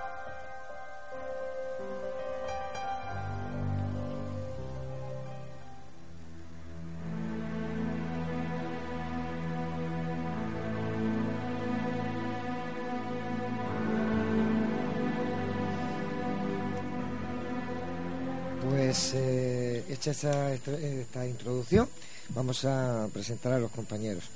Paco Coloma, bienvenido a Nemesis Radio. Buenas noches. Miguel Comini, buenas noches. Una vez más, buenas noches.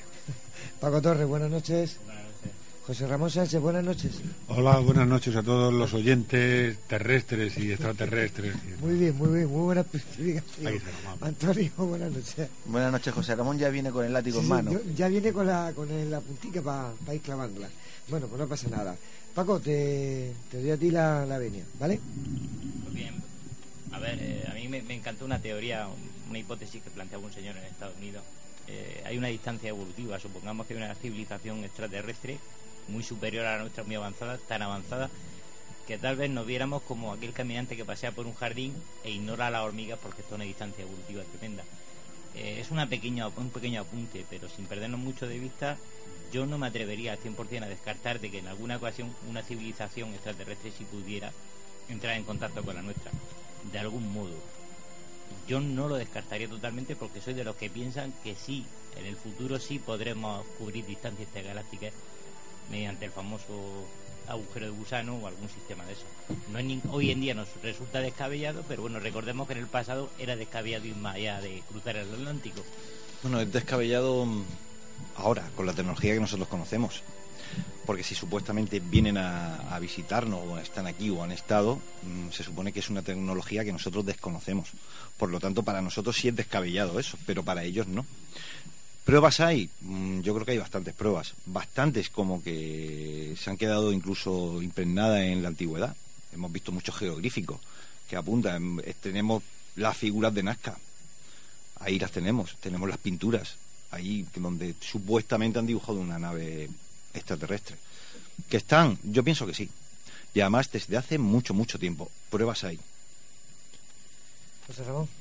No sé, pero yo creo que esta noche lo que venimos a discutir es algo más preciso en el tema en el tema sí, sí, sí.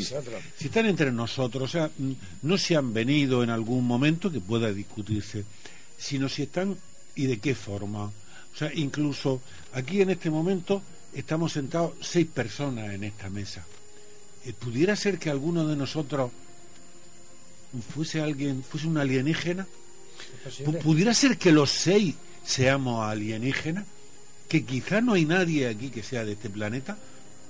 Te lo aclaro yo. Ninguno de los que estamos aquí somos de, este planeta, somos todos extraterrestres. Por nuestro ADN, no vale, no somos de aquí. Eh, llegar a donde tú quieres llegar, yo te puedo decir que hay ministros, hay socios de la NASA, hay gente de la NASA que dicen que ya están aquí. Y ahora después te puedo dar nombres, te puedo dar cargos, pero hay gente que dicen que ya están hace muchos años eh, esos seres aquí. Pero lo dice un ministro refiriéndose a, yo que sé, a su opositor parlamentario. No, no, no, no.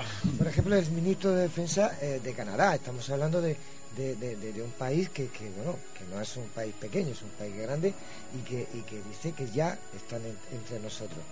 Que te lo creas o no, ya es otro cantar. Yo estoy un poco también de acuerdo con José Ramón, fíjate, yo con José Ramón de acuerdo. No puede ser. Y es, que, es que una, coja la puerta y vete. una cosa, una cosa es eh, que podamos pensar, ver eh, esos posibles eh, luces, esos posibles aparatos que se ven por el cielo. Y otra cosa, que es algo muy serio, es mm, tener la seguridad de que están entre nosotros, ¿no? Yo ahí haría un, un stand-by, ¿no? Cuidado. Sí que es cierto que hay mucha gente que lleva muchos años eh, dando sus testimonios de que se han cruzado con ellos. Pero mi pregunta es, ¿son extraterrestres? ¿Son intraterrestres? ¿Son seres de otra dimensión? ¿Cómo podemos decir que son de fuera de este planeta? Que vienen de no sé dónde. ¿No sería, ya que estamos hablando y hipotetizando, alguna posibilidad de que fuesen de, dimensiones paralelas que por lo que sea en un momento determinado hay un pequeño accidente y nos cruzamos unos con otros porque cómo explicar que aparecen y desaparecen de esa forma que desaparecen los ovnis incluso esos seres no porque hay testimonios de que un ser de esos ha desaparecido delante de, de, de, 20 personas, de 10 personas. ¿Cómo desaparece? ¿Cómo se hace invisible? No sé, yo por, por abrir un poco el debate. Miguel. Mira, Antonio, yo creo que realmente eh, el problema que tenemos es que siempre debemos creer lo que vemos. Si yo vi platillos volantes, supongo que alguien los conduciría, ¿no? Yo, Entonces, eso me da la pauta de que tampoco tengo la privacidad de la exclusividad de ser el habitante de este planeta. O sea, estamos viviendo aquí, vemos otras cosas, vemos un adelanto tecnológico, suponemos, pero hasta que no se presenten y te digan, este es mi documento, encantado, soy extraterrestre de tal lugar, tampoco lo vamos a terminar de creer. Somos el ser, somos el ser más eh, engañado por nuestro sentido que conozcamos. Es decir, eh, tú dices que tú ves algo y tal. Mm, científicamente no vemos ni el 20% de lo que nos rodea no sentimos, no captamos ni el 20% de lo que nos rodea. Y aún así nos creemos que lo, único, que lo que nosotros vemos es la realidad. Bueno, vamos a ser un poco más humildes. Hay muchísimas cosas en nuestro entorno que somos incapaces de verlas, de olerlas, de sentirlas Entonces, yo por eso antes eh, ponía la posibilidad. ¿Por qué no pueden ser seres eh, que viven en otra dimensión? Vibran de, de, de, una forma diferente a nosotros y por eso no nos solemos cruzar con ellos. Y a veces los podemos confundir con fantasmas, los podemos confundir con visitantes de dormitorios. Con y, Pero yo, perdóname, yo creo que todavía la presentación no se va a producir porque no estamos preparados para intercambiar eh, referencia, eh, tener diálogo, eh, es imposible, porque si no conocemos al vecino que vive enfrente de tu casa, ¿cómo pretendemos que las personas somos tan importantes que van a, a decirte, nosotros somos de tal planeta o de tal estrella? Vale, entonces ¿para Encantado, qué señor. Entonces ¿a qué viene? ¿Qué te hace falta? ¿A qué se meten entre nosotros supuestamente si es verdad que están conviviendo con nosotros? ¿Qué buscan? Es que no, nunca vas a saber por qué se meten, porque justamente vas a conocer muy poquito de la información verdadera de las cosas. Pues normalmente cuando una persona va a otro lugar del mundo y va y se mete, por ejemplo, en un grupo, en una etnia, lo que sea, lo primero que hace es intentar, intentar entrar dentro de ellos y, ubicarse con ellos y comunicarse con ellos. Estamos hablando de extraterrestre, no de terrestre. ¿Tú Antonio, ¿tú has visto un poco estas tres? sí, yo sí soy fan ¿eh? de mm, Bueno, estoy totalmente de acuerdo con lo que ha dicho antes Antonio, porque hay veces que ese típico fantasma que vemos, o esa sombra que vemos pasar, lo mismo no es el fantasma, o no es el no sé, ese espectro que creemos, a lo mejor es otra dimensión. Pero la pregunta aquí mm, de esta noche sería, vale, si están entre nosotros, ¿para qué y por qué? ¿Por qué no se han, digamos, de alguna manera manifestado en algún conflicto o en alguna situación más grave? Sí estamos de acuerdo de que vienen, nos visitan, no sabemos el por qué, quizás seamos lo que hemos estado hablando antes fuera de micrófono, seamos algo de laboratorio para ellos y estén controlándonos y estén viendo a ver nuestra evolución por dónde va indudablemente el contacto, mm, vamos, es años luz porque no estamos preparados para eso. No estamos preparados ni mentalmente, ni físicamente, ni, ni, ni espiritualmente, como yo digo. Pero la pregunta es, si están aquí como muchos apuntan, porque muchos han apuntado que sí, es lo que tú has dicho, Antonio, muchos dicen que han visto mm, eh, evaporarse, por así decirlo, a un ser delante de él. Pero ¿para qué? ¿Por qué están aquí?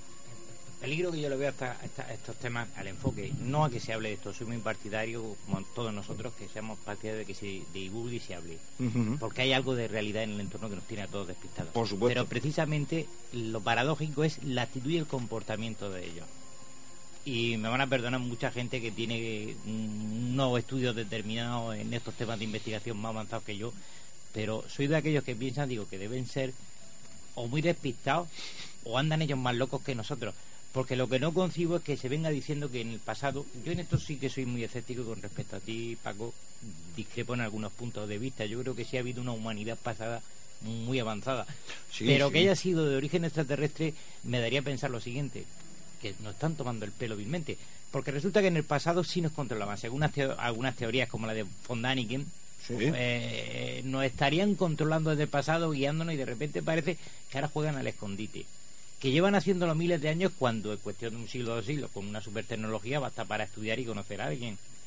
Y entonces resulta que nos estamos encontrando ante una iteración, siempre el mismo acontecimiento, que se repite de la misma manera e intensidad, pero quizás con connotaciones diferentes. Porque unas veces secuestran vacas en Argentina, en, en Estados Unidos, otras veces o asesinan vacas de un modo eh, tremendamente eficaz. Otras veces nos encontramos con que, con que a las abducciones, con que el famoso tema de las abducciones, lo mismo se convierte en experiencias religiosas, creando pseudo religiones, con el peligro, y perdón por esto que lo voy a decir, pero con el peligro de crear sectas, con bastantes connotaciones religiosas, cuando partimos, intentamos partir desde una base lógica y científica que es la que explica nuestro entorno yo lo que quiero insistir esta noche es que la ciencia y, y, la, y, la, y nuestros sentidos, nuestros cinco son los que gobiernan en nuestro mundo, por lo tanto es lo que intentamos aplicar. yo querría volver a, lo que porque mm, incluso no entro en el tema, como decía, de extraterrestres, pero no sé exactamente qué es lo que se está planteando. O sea, el, el estar entre nosotros, no sé si se plantea como el que estén aquí, pero como una realidad paralela incluso más o menos oculta, por ejemplo, gente que esté con sus naves, como dicen, viviendo pues en medio de los, dentro de las cordilleras o los volcanes y salgan de vez en cuando a secuestrar la vaca que necesitan, pues lo que sé, o hacer alguna gestión, o si lo que están es entrando, que yo me parece que era el tema de hoy, o si lo que están es de alguna forma entrando y mm, mm, entre nosotros. En nuestra sociedad, te refieres. Entrando en nuestra sociedad, siendo parte de nosotros, estando camuflados o no camuflados, estando integrados de alguna forma. Yo no sé cuál es vuestra opinión sobre esto. ¿Se integran? ¿No se integran? ¿Viven es que es un tema muy delicado para, para, para responder. Vamos, yo, yo pienso que estamos todos de acuerdo. nadie tiene la respuesta. Claro, pero, pero, perdón, perdón, un segundo, pero, pero si, se, si se afirma, aunque sea un poquito, que hay extraterrestres entre nosotros, se tendrá que decir de qué forma están, porque si no, poco estamos diciendo. no, no, no, no, no, perdona, no está pidiendo mucho.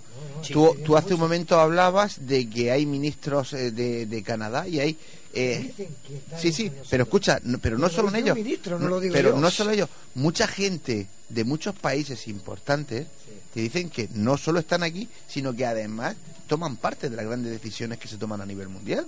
Y eso lo hemos escuchado todo. Ahora, la, la, la, cuestión es, eh, ¿tenemos que creer a esa gente, como dice José Ramón?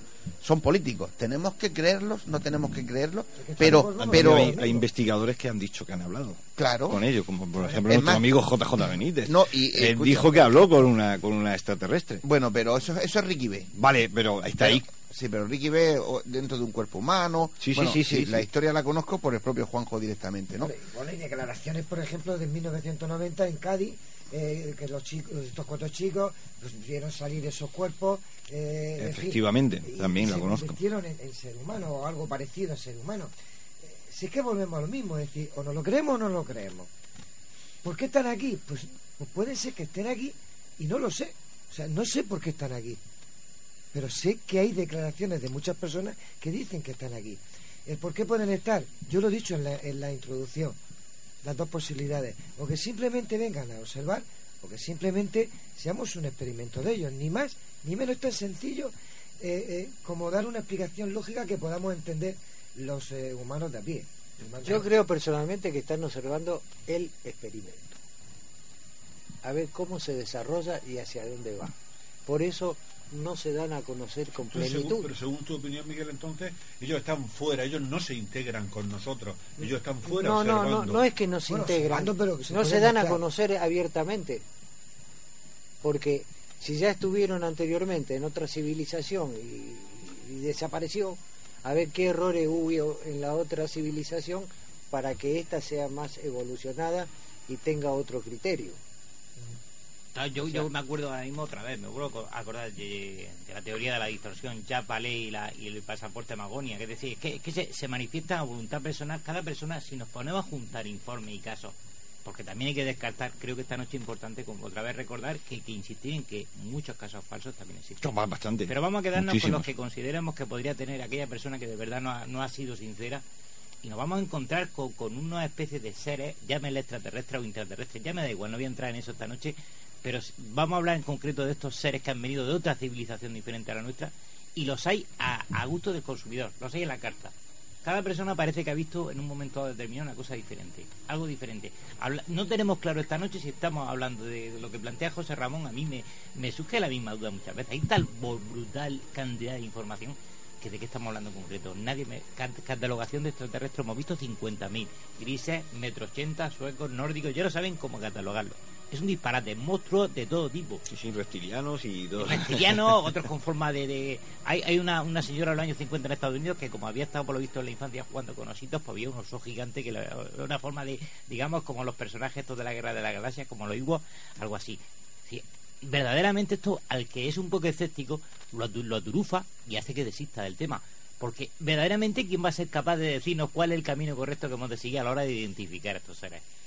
Pues estos personajes, es que bueno, te voy, a decir, te voy a decir una cosa, Paco. Eh, vivimos en el planeta este de hace muchos millones de años y muchos miles de años ya como personas, como seres inteligentes. Y hay todavía muchas especies en este planeta que no conocemos.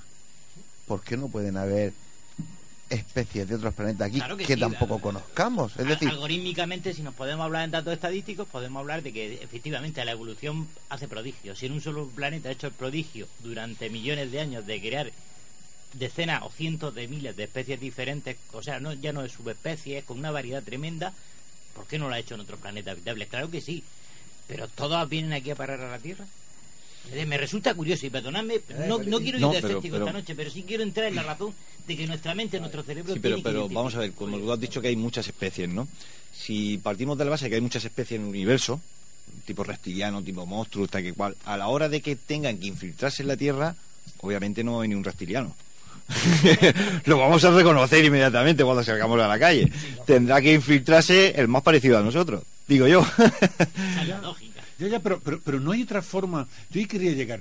¿Y, y no habría otra forma eh, de infiltración? Sí, claro, por supuesto, Quiero habría decir, muchas, pero- Yo, yo pienso que si se habla de una raza eh, que está tan evolucionada y quisiera meterse, quisiera hacerse pasar por uno de nosotros, me imagino que lo que no haría es mm, ponerse un disfraz de carnaval, como ha pasado estos días pasados, ¿no? Utilizaría otro, utilizaría otros métodos. Podría, pues como, como yo, como en los, los métodos clásicos, podría intentar mediante energía ocupar nuestros cuerpos, eh, podría, podría intentar hacer, eh, yo qué sé, a lo mejor hacer una modificación genética y de esa forma ir y, ocupando José Ramón, progresivamente. y no es más fácil No si sé. son morfológicamente parecidos a nosotros, como parece que hay especies que son hacer que de hecho hay fotos por ahí por todos sitios Sí, bueno. Eh, simplemente ponerse una peluca una gafa y ponerse un gorro u- una sudadera con una con una capucha y pasa perfectamente desapercibido Sí, pero, pero, pero, pero va- pero- sí, pero yo pienso que así va a pasar desapercibido en el metro, donde va pues cualquiera, En donde sitios, todo sí. el mundo, ¿no?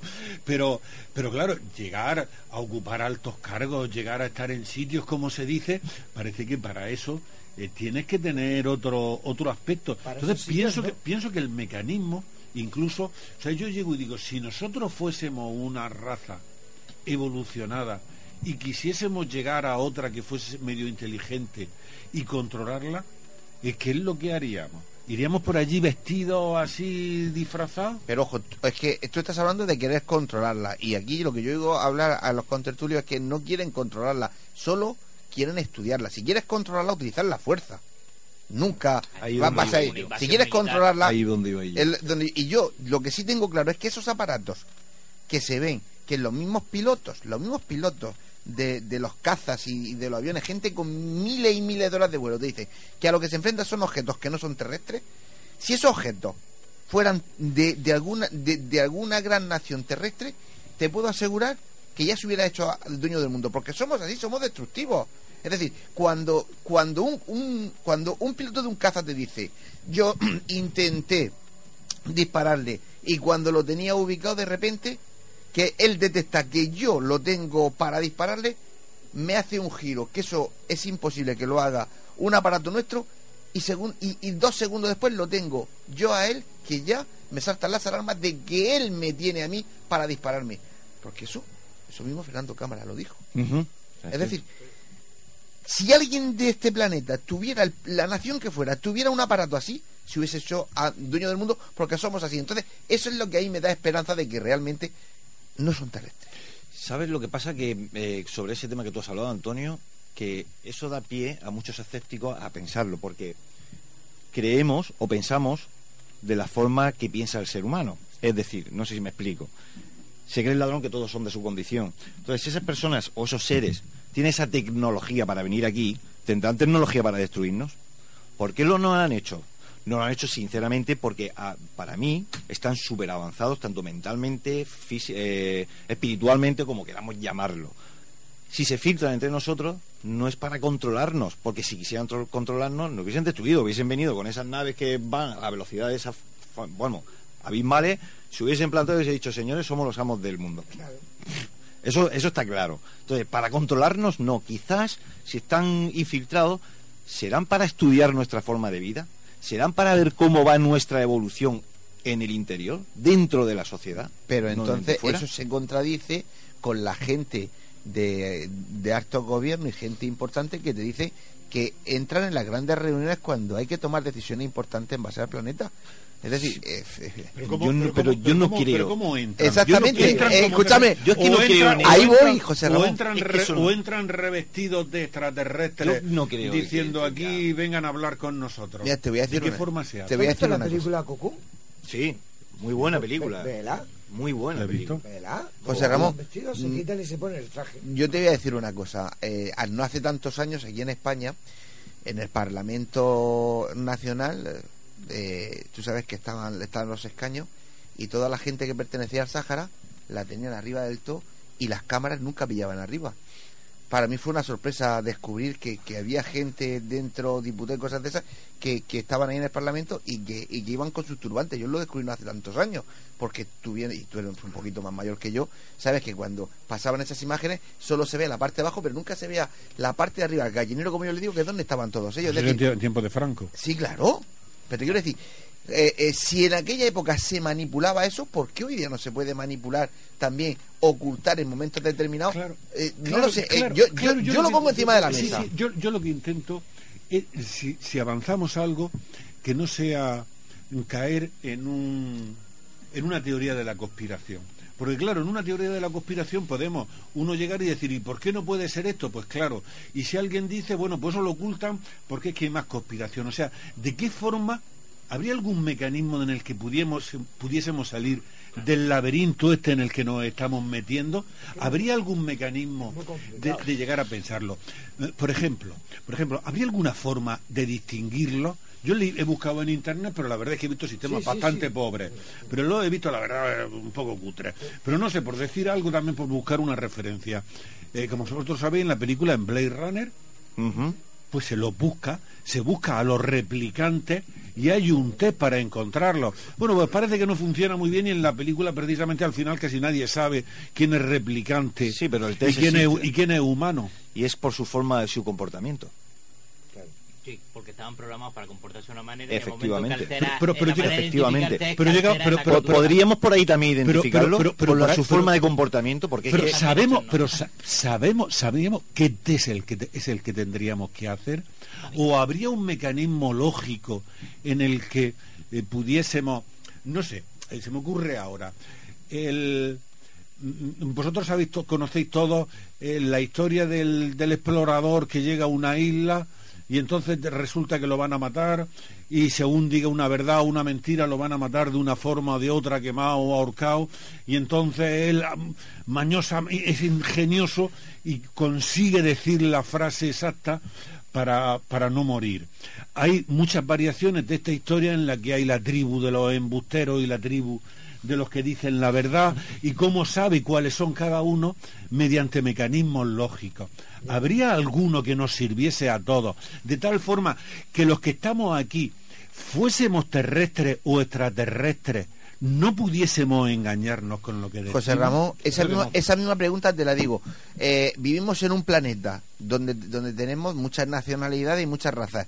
¿Habría algún mecanismo para que todos funcionáramos y todos fuésemos al mismo y todos fuésemos buenas personas? Es que lo que estamos pidiendo, somos incapaces nosotros, nuestro planeta, de conseguirlo y estamos pidiendo Entre nosotros a unos supuestos extraterrestres que hagan lo que nosotros no somos No, no, capaces no, de no, hacer. No, no, no que hagan. Estoy diciendo si habría alguna forma. de- lo que hablamos es la posibilidad de que estén entre nosotros infiltrados. ¿Habría alguna forma de saber quiénes son? Con la cantidad de ¿Habría algo? y ¿Podríamos- que hay en este ¿Hay alguna regla que le pudiésemos dar a los oyentes de decirle, mire usted, si ve usted a su vecino y hace Imposible. tal cosa, Imposible, ¿sabes por qué? o si usted se ve que tiene el dedo y el meñique se le pone y no lo puede doblar, imposible, pues, José o, Ramón. o tiene un... Hay, hay, hay unas normas, pero eh, de- pero no son muy generales. Forma ovalada de la cabeza, cadera grande, alta sensibilidad a la vista, ojos grandes con, con manchas, eh, o pueden ser, por ejemplo, piel blanca, eh, sean, eh, o que sean muy extremadamente palidez. Pero hay una que realmente me, me identifico, que a lo mejor yo sería est- extraterrestre. Otro factor que lo de- delataría sería su habilidad creativa y talento inusual extraordinario. Es decir, ahí me identifico yo. Por ejemplo. Esto es que yo soy de aquí o de allí. Yo soy terrestre. José Ramón, es muy complicado. Y si ellos no quieren, no se van a manifestar. Es que partimos de la base de que eh, si no somos de aquí, y somos un experimento. Por ejemplo, eh, ellos van a entrar a, este planeta Tierra cada vez que les dé la gana, si nosotros somos inferiores. Y si no has visto estas tres, como he dicho al principio, eh, ellos tienen una norma, una regla, que no pueden interferir en ningún planeta donde vayan. ¿Cómo, sabemos que tienen esa regla? Efectivamente. Si ve un poco de cine. Sí. vale, vale, vale, vale, vale, Si de cine, lo único que hay que coger son las son las cuatro cosas principales, no toda la película. José Ramón, yo, yo, yo, yo lo simplifico mucho más. Sentido común.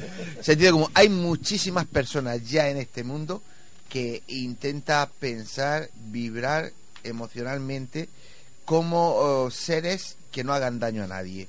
Y hay muchísima gente que ya eh, sería incapaz de hacer mm, daño de, ninguna clase a nadie pues me imagino que unos seres supuestamente, que yo no estoy tampoco muy de acuerdo ahí, más evolucionados que nosotros, porque estoy convencido que solos no estamos, pero que hay seres más evolucionados que nosotros y menos también.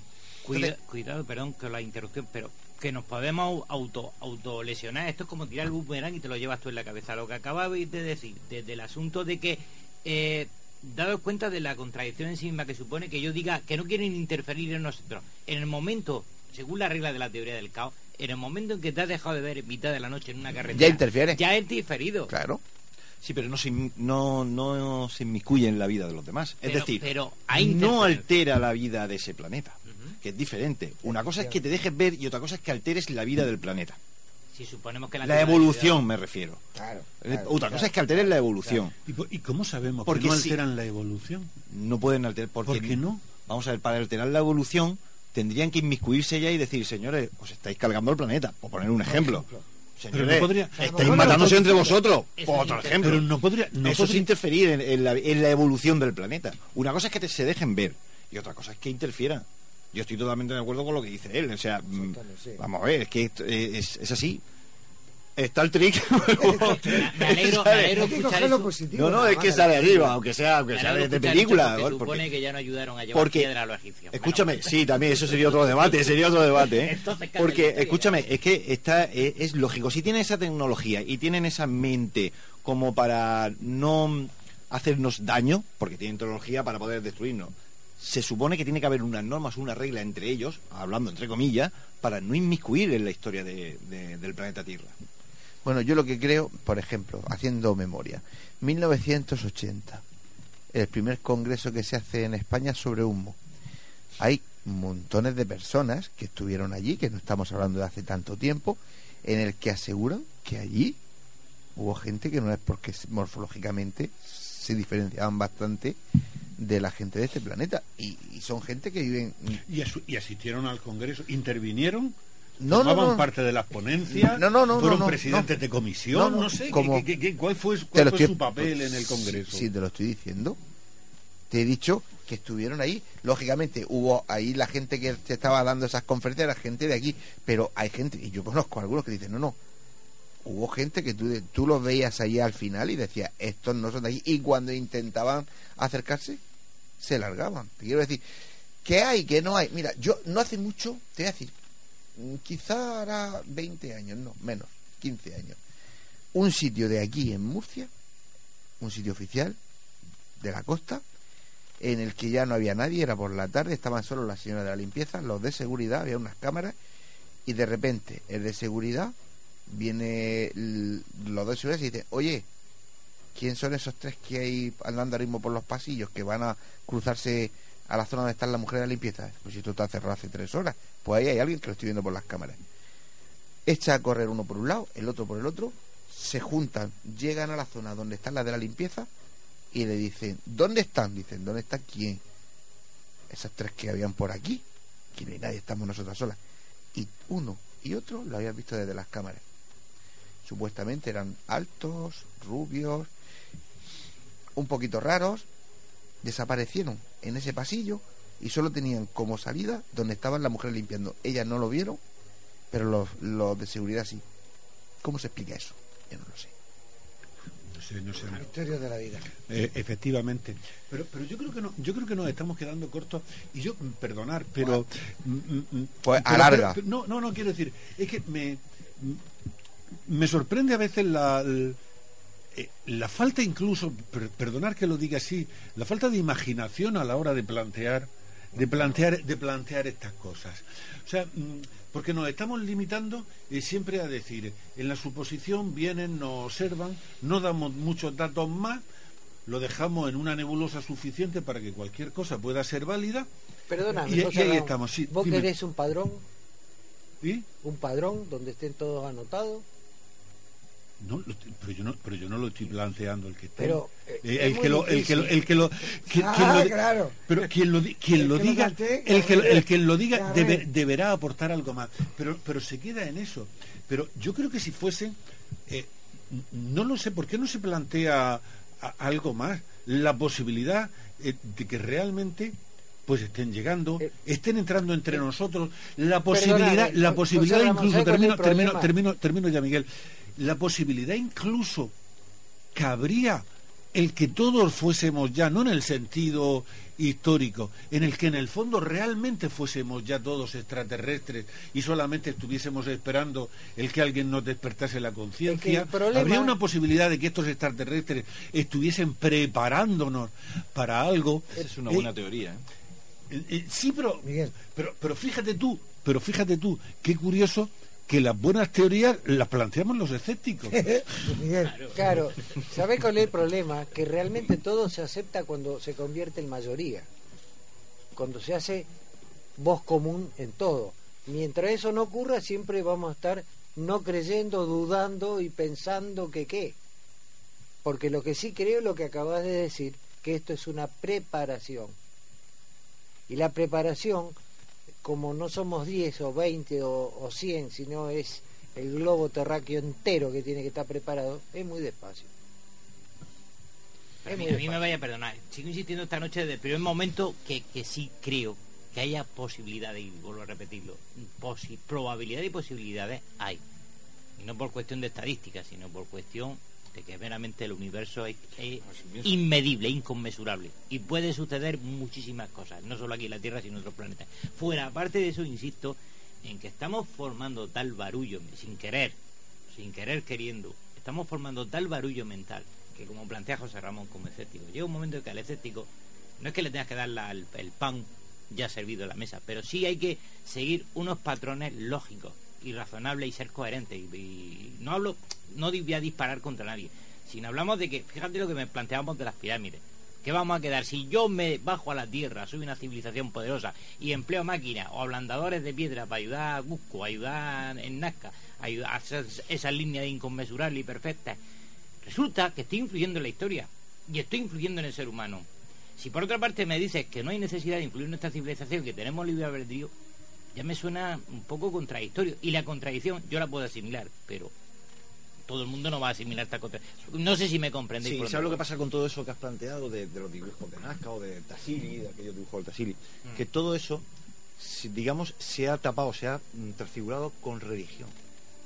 Entonces, la religión es la que ha hecho que tape, por lo menos mi, mi forma de pensar, que, o, o que nos ponga la venda en los ojos de decir, esto no viene de un dios divino, viene de un ser extraterrestre. Pero ¿creéis que en la prehistoria realmente la religión nació como algo natural del ser humano con los neandertales cuando ellos tenían, digamos, que, que- que el Para- hábito de echar flores sobre el... Imagínate que ellos habían visto una nave espacial. Despedirse de- Para ellos era Dios. Que también podríamos entrar a otro debate. La Biblia está llena de. de- de- la Biblia está llena de. pero que- muchos que- avistamientos ovni, ¿eh? Todo esto me lleva a- a- al camino de José Ramón cuando ha planteado esa... ¿Qué forma deben tomar? ¿Cuál es el objetivo? Porque hay dos preguntas A ti básicas. te cambio la próxima noche te pongo. ¿Qué forma pueden tomar? ¿Qué Supuestamente. forma podrían su- to- qué- ¿Y qué, qué, cuál es la misión supuesta que tuvieran? Eh, Eso es la gran duda, es una interrogante que no misión vamos a yo creo que resolver la hemos hablado antes. La misión es para observarnos y ver cómo va la evolución del ser humano y por, por dos motivos. Primero, si hemos sido, eh, digamos, laboratorios de ellos, si hemos sido esos experimentos, pues para ver cómo funciona su experimento que han hecho. A ver, Y si no hemos sido, es para ver cómo funciona esta civilización que vive allí, en esa galaxia, a ver cómo va evolucionando, por si podemos bajar y ayudar, o de momento tenemos que estarnos quietos. Y porque- voy a meter Pues algo, algo, algo mal hicieron, porque Sí, vamos, porque si somos, si, si somos una creación de ellos, eh, no son, no andaron muy finos. No, no, no, seguro. Yo sí, sí, eh, si algo he dicho y aquí me conocéis, lo he dicho muchas veces, es que nosotros no somos de aquí. La prueba está que siempre miramos hacia afuera, siempre estamos mirando hacia el cielo y encima somos la única especie de este planeta, joder, que lo matamos todo y lo rompemos todo. Es decir, todos los animales de este planeta, todos, tienen un patrón, un orden, el equilibrio. Sí, sí, sí, sí. Y luego aparecemos nosotros. Nosotros somos eh, la película Lilo y Stitch. Nosotros somos Stitch. Nosotros llegamos aquí y nos lo cargamos todo. Es decir, nosotros somos la viva, la viva imagen de algo que está fuera de su entorno y fuera de su sistema. Quizás no, no se estén controlando por lo mismo, porque están desconcertados de ver nuestro comportamiento ante un ¿Qué planeta. comportamiento? Si hay testimonios de que en Vietnam, en medio de la jungla, se encontraron con seres supuestamente extraterrestres, porque Sí. morfológicamente se mataron, y lo primero que hacen es pegarle cuatro Sí, tiros. Sí, sí, sí, sí, es cierto. Si, Sí, es lo- cierto. si- si cada vez que ha habido un encuentro en cualquier guerra de cualquier mundo y hay testimonios por escrito de los mismos soldados, lo primero que han hecho ha sido pegarle cuatro tiros. Si es que nosotros lo- lo- nos lo cargamos todo. ¿Cómo se le ocurría la guerra a esa gente? Pero tú crees que es normal, Y que si es normal, y me voy a salir de los extraterrestres, que un crío de 18 años entre a un instituto como ha pasado este eh, ayer o antes de ayer, salte la alarma, tire botes de humo para que la gente vea que hay fuego, entra a los pasillos y empieza a matar indiscriminadamente. ¿Tú crees que eso? Pues si, si somos una creación de ellos, con nosotros, con perdón, pusieron un huevo. Es que voy a, voy a lanzar todavía un último listón por el asunto de, la- de lo que yo he observado desde la New Age para acá, que es que ha habido una transformación del aspecto religioso. Yo no sé si vais a estar de acuerdo conmigo, no los que tenéis más edad o los que habéis tenido más vivencia con esa etapa de la historia. Lo que ha sucedido es que buscábamos un cambio de religión y estamos transformando todo esto, todo esto en una nueva y no digo eh, señalando a nadie. En No, no, no. general están surgiendo una forma de sectas y de religiones nuevas que tratan de convencernos de que los extraterrestres serían nuestros supuestos dioses. Ahora, yo como cristiano, como creyente, soy muy creyente en Dios, yo no, nunca he negado a Dios, soy muy creyente, pero ahora me planteo una cosa, ellos han tenido una trascendencia.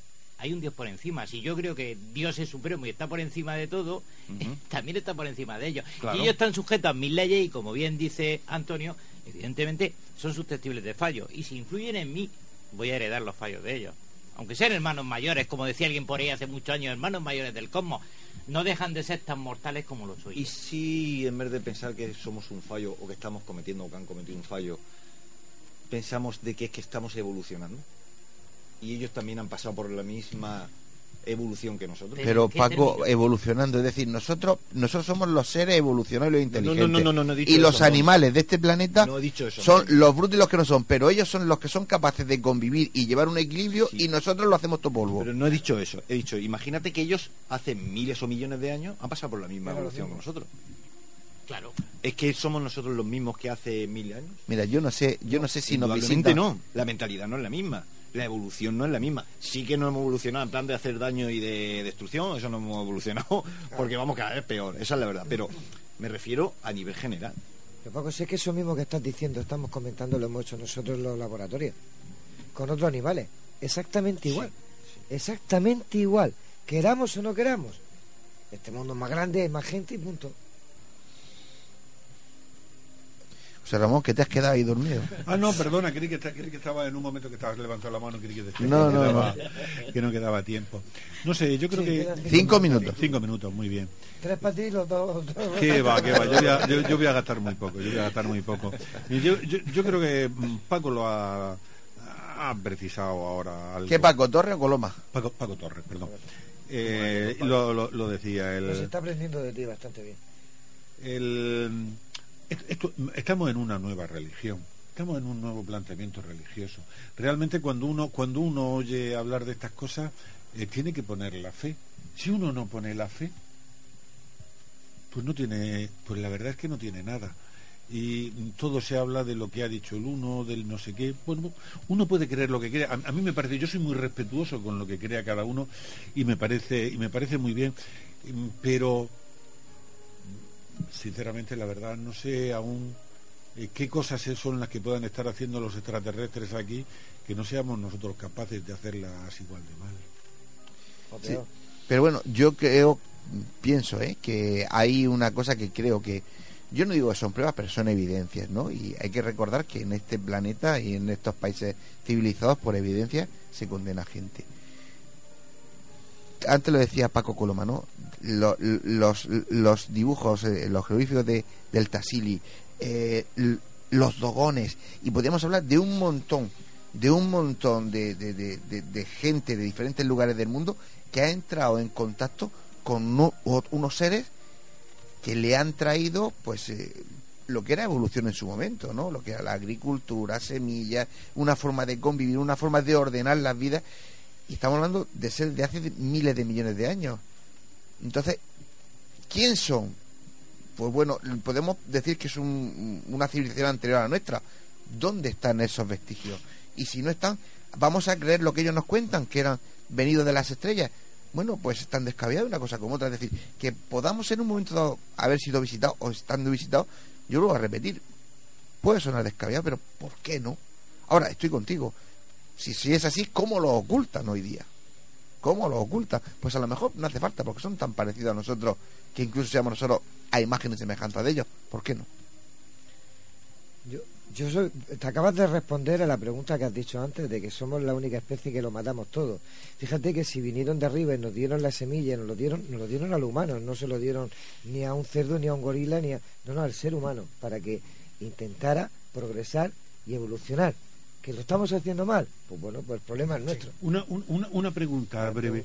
Este, este debate se ha planteado como un mecanismo de ir familiarizando a los oyentes con la presencia de extraterrestres entre nosotros. Ah, que al final te has dado cuenta. Ah, que al final Familiarizarlo, decir, estamos aquí, ¿eh? de que estamos. ¿Es un paso más en el camino? Sí, yo creo que sí. Pues para terminar, queda muy poco minutos. Sí, sí. ¿Alguien quiere puntualizar, Miguel? ¿No? Pues, pues, pues termino yo. El micrófono lo engancho yo. Ah. Sí, sí, sí, sigo diciendo como al principio. Eh, no somos de aquí, somos eh, nuestro ADN dice que no somos de esta tierra. Creo que somos creados por un Dios, llamadlo como queráis, Jehová, Yahvé, eh, Dios, como os dé la gana. que cada uno saque, como digo, siempre sus propias conclusiones. Que, que tal vez de las películas hay que coger esos pequeños detalles, por eso me gustan las películas, no en sí por toda la película, sino porque tienen normas, por ejemplo, las de estas tres no pueden intervenir, hacen estos viajes, eh, supuestos viajes eh, interplanetarios, que van a muchísimos eh, planetas del universo. hay que coger lo bonito de esas películas. Y porque no más que tenemos eso, nuestra imaginación. Porque no seríamos capaces, ninguno de los que habemos aquí, de pensar en un ser superior al nuestro que es capaz de venir de una galaxia a otra. Yo soy incapaz. Y fíjate que he visto películas y me gusta verlo pero como persona soy incapaz. Pero creo que no estamos solos en, el, en, el, en este universo, que no estamos solos en, en la Tierra y que no estamos preparados, ninguno, para asimilar y tragar que no estamos solos en el espacio. Yo a eso puntualizaría, creo que estaremos todos de acuerdo. El, todo lo que es el fenómeno extraterrestre, bien sea OVNI, bien sean, encuentros directos con extraterrestres, estamos eh, ante los reyes de lo absurdo, porque no se puede catalogar de otra manera.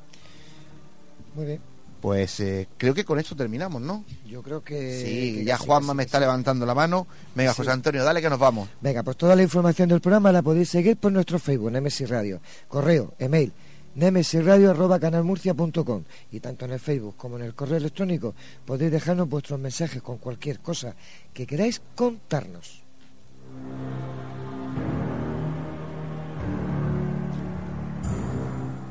Y recuerden, Nemesis Radio todos los jueves a partir de las 22 horas y los domingos a partir de las 21 horas en Radio Inter 96.8 de la FM y en Radio Inter Economía 90.7 de la FM en toda la región de Murcia. Por internet a través de la web www.lainter968.es. Y por si hay alguien escuchándonos, no olvidéis que nuestras voces viajan ya por el universo. Y comenzábamos el programa, recuerden, haciendo un pequeño homenaje a nuestro querido y ya desaparecido amigo Paco Lucha. Pues, eh, ¿qué decirte, Paco? Dos años ya de tu partida. Pues que te echamos eh, mucho de menos. Decir eso yo creo que, que es poco, ¿no? Allá donde quiera que estés, cuídate. Y si puedes, cuida de nosotros te queremos. Y a ustedes, queridos oyentes, les deseamos que tengan una feliz semana y les esperamos el próximo jueves aquí en Nemesis Radio. Buenas noches y Adiós.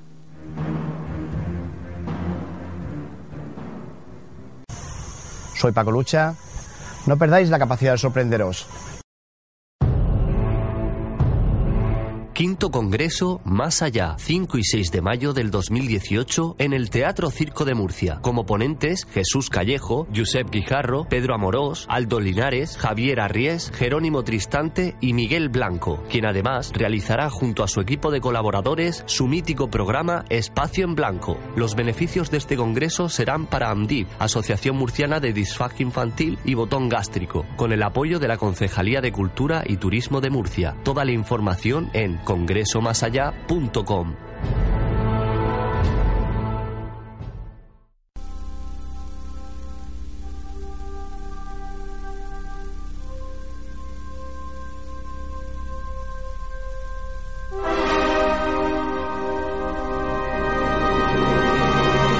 ¿Estamos solos en el universo? ¿Quiénes son los verdaderos artífices de las pirámides? ¿Hay vida extraterrestre? De ser así, ¿es posible que ya estén entre nosotros? Psicofonías. Ouija, ¿nos hablan los muertos? Némesis Radio. Viajando a lo desconocido. Sobrepasando el horizonte de la conciencia. Némesis Radio. Programa dirigido y presentado por Antonio Pérez y José Antonio Martínez. Todos los jueves a las 10 de la noche y los domingos a las 9 en Radio Inter y Radio Intereconomía, Región de Murcia. Némesis Radio.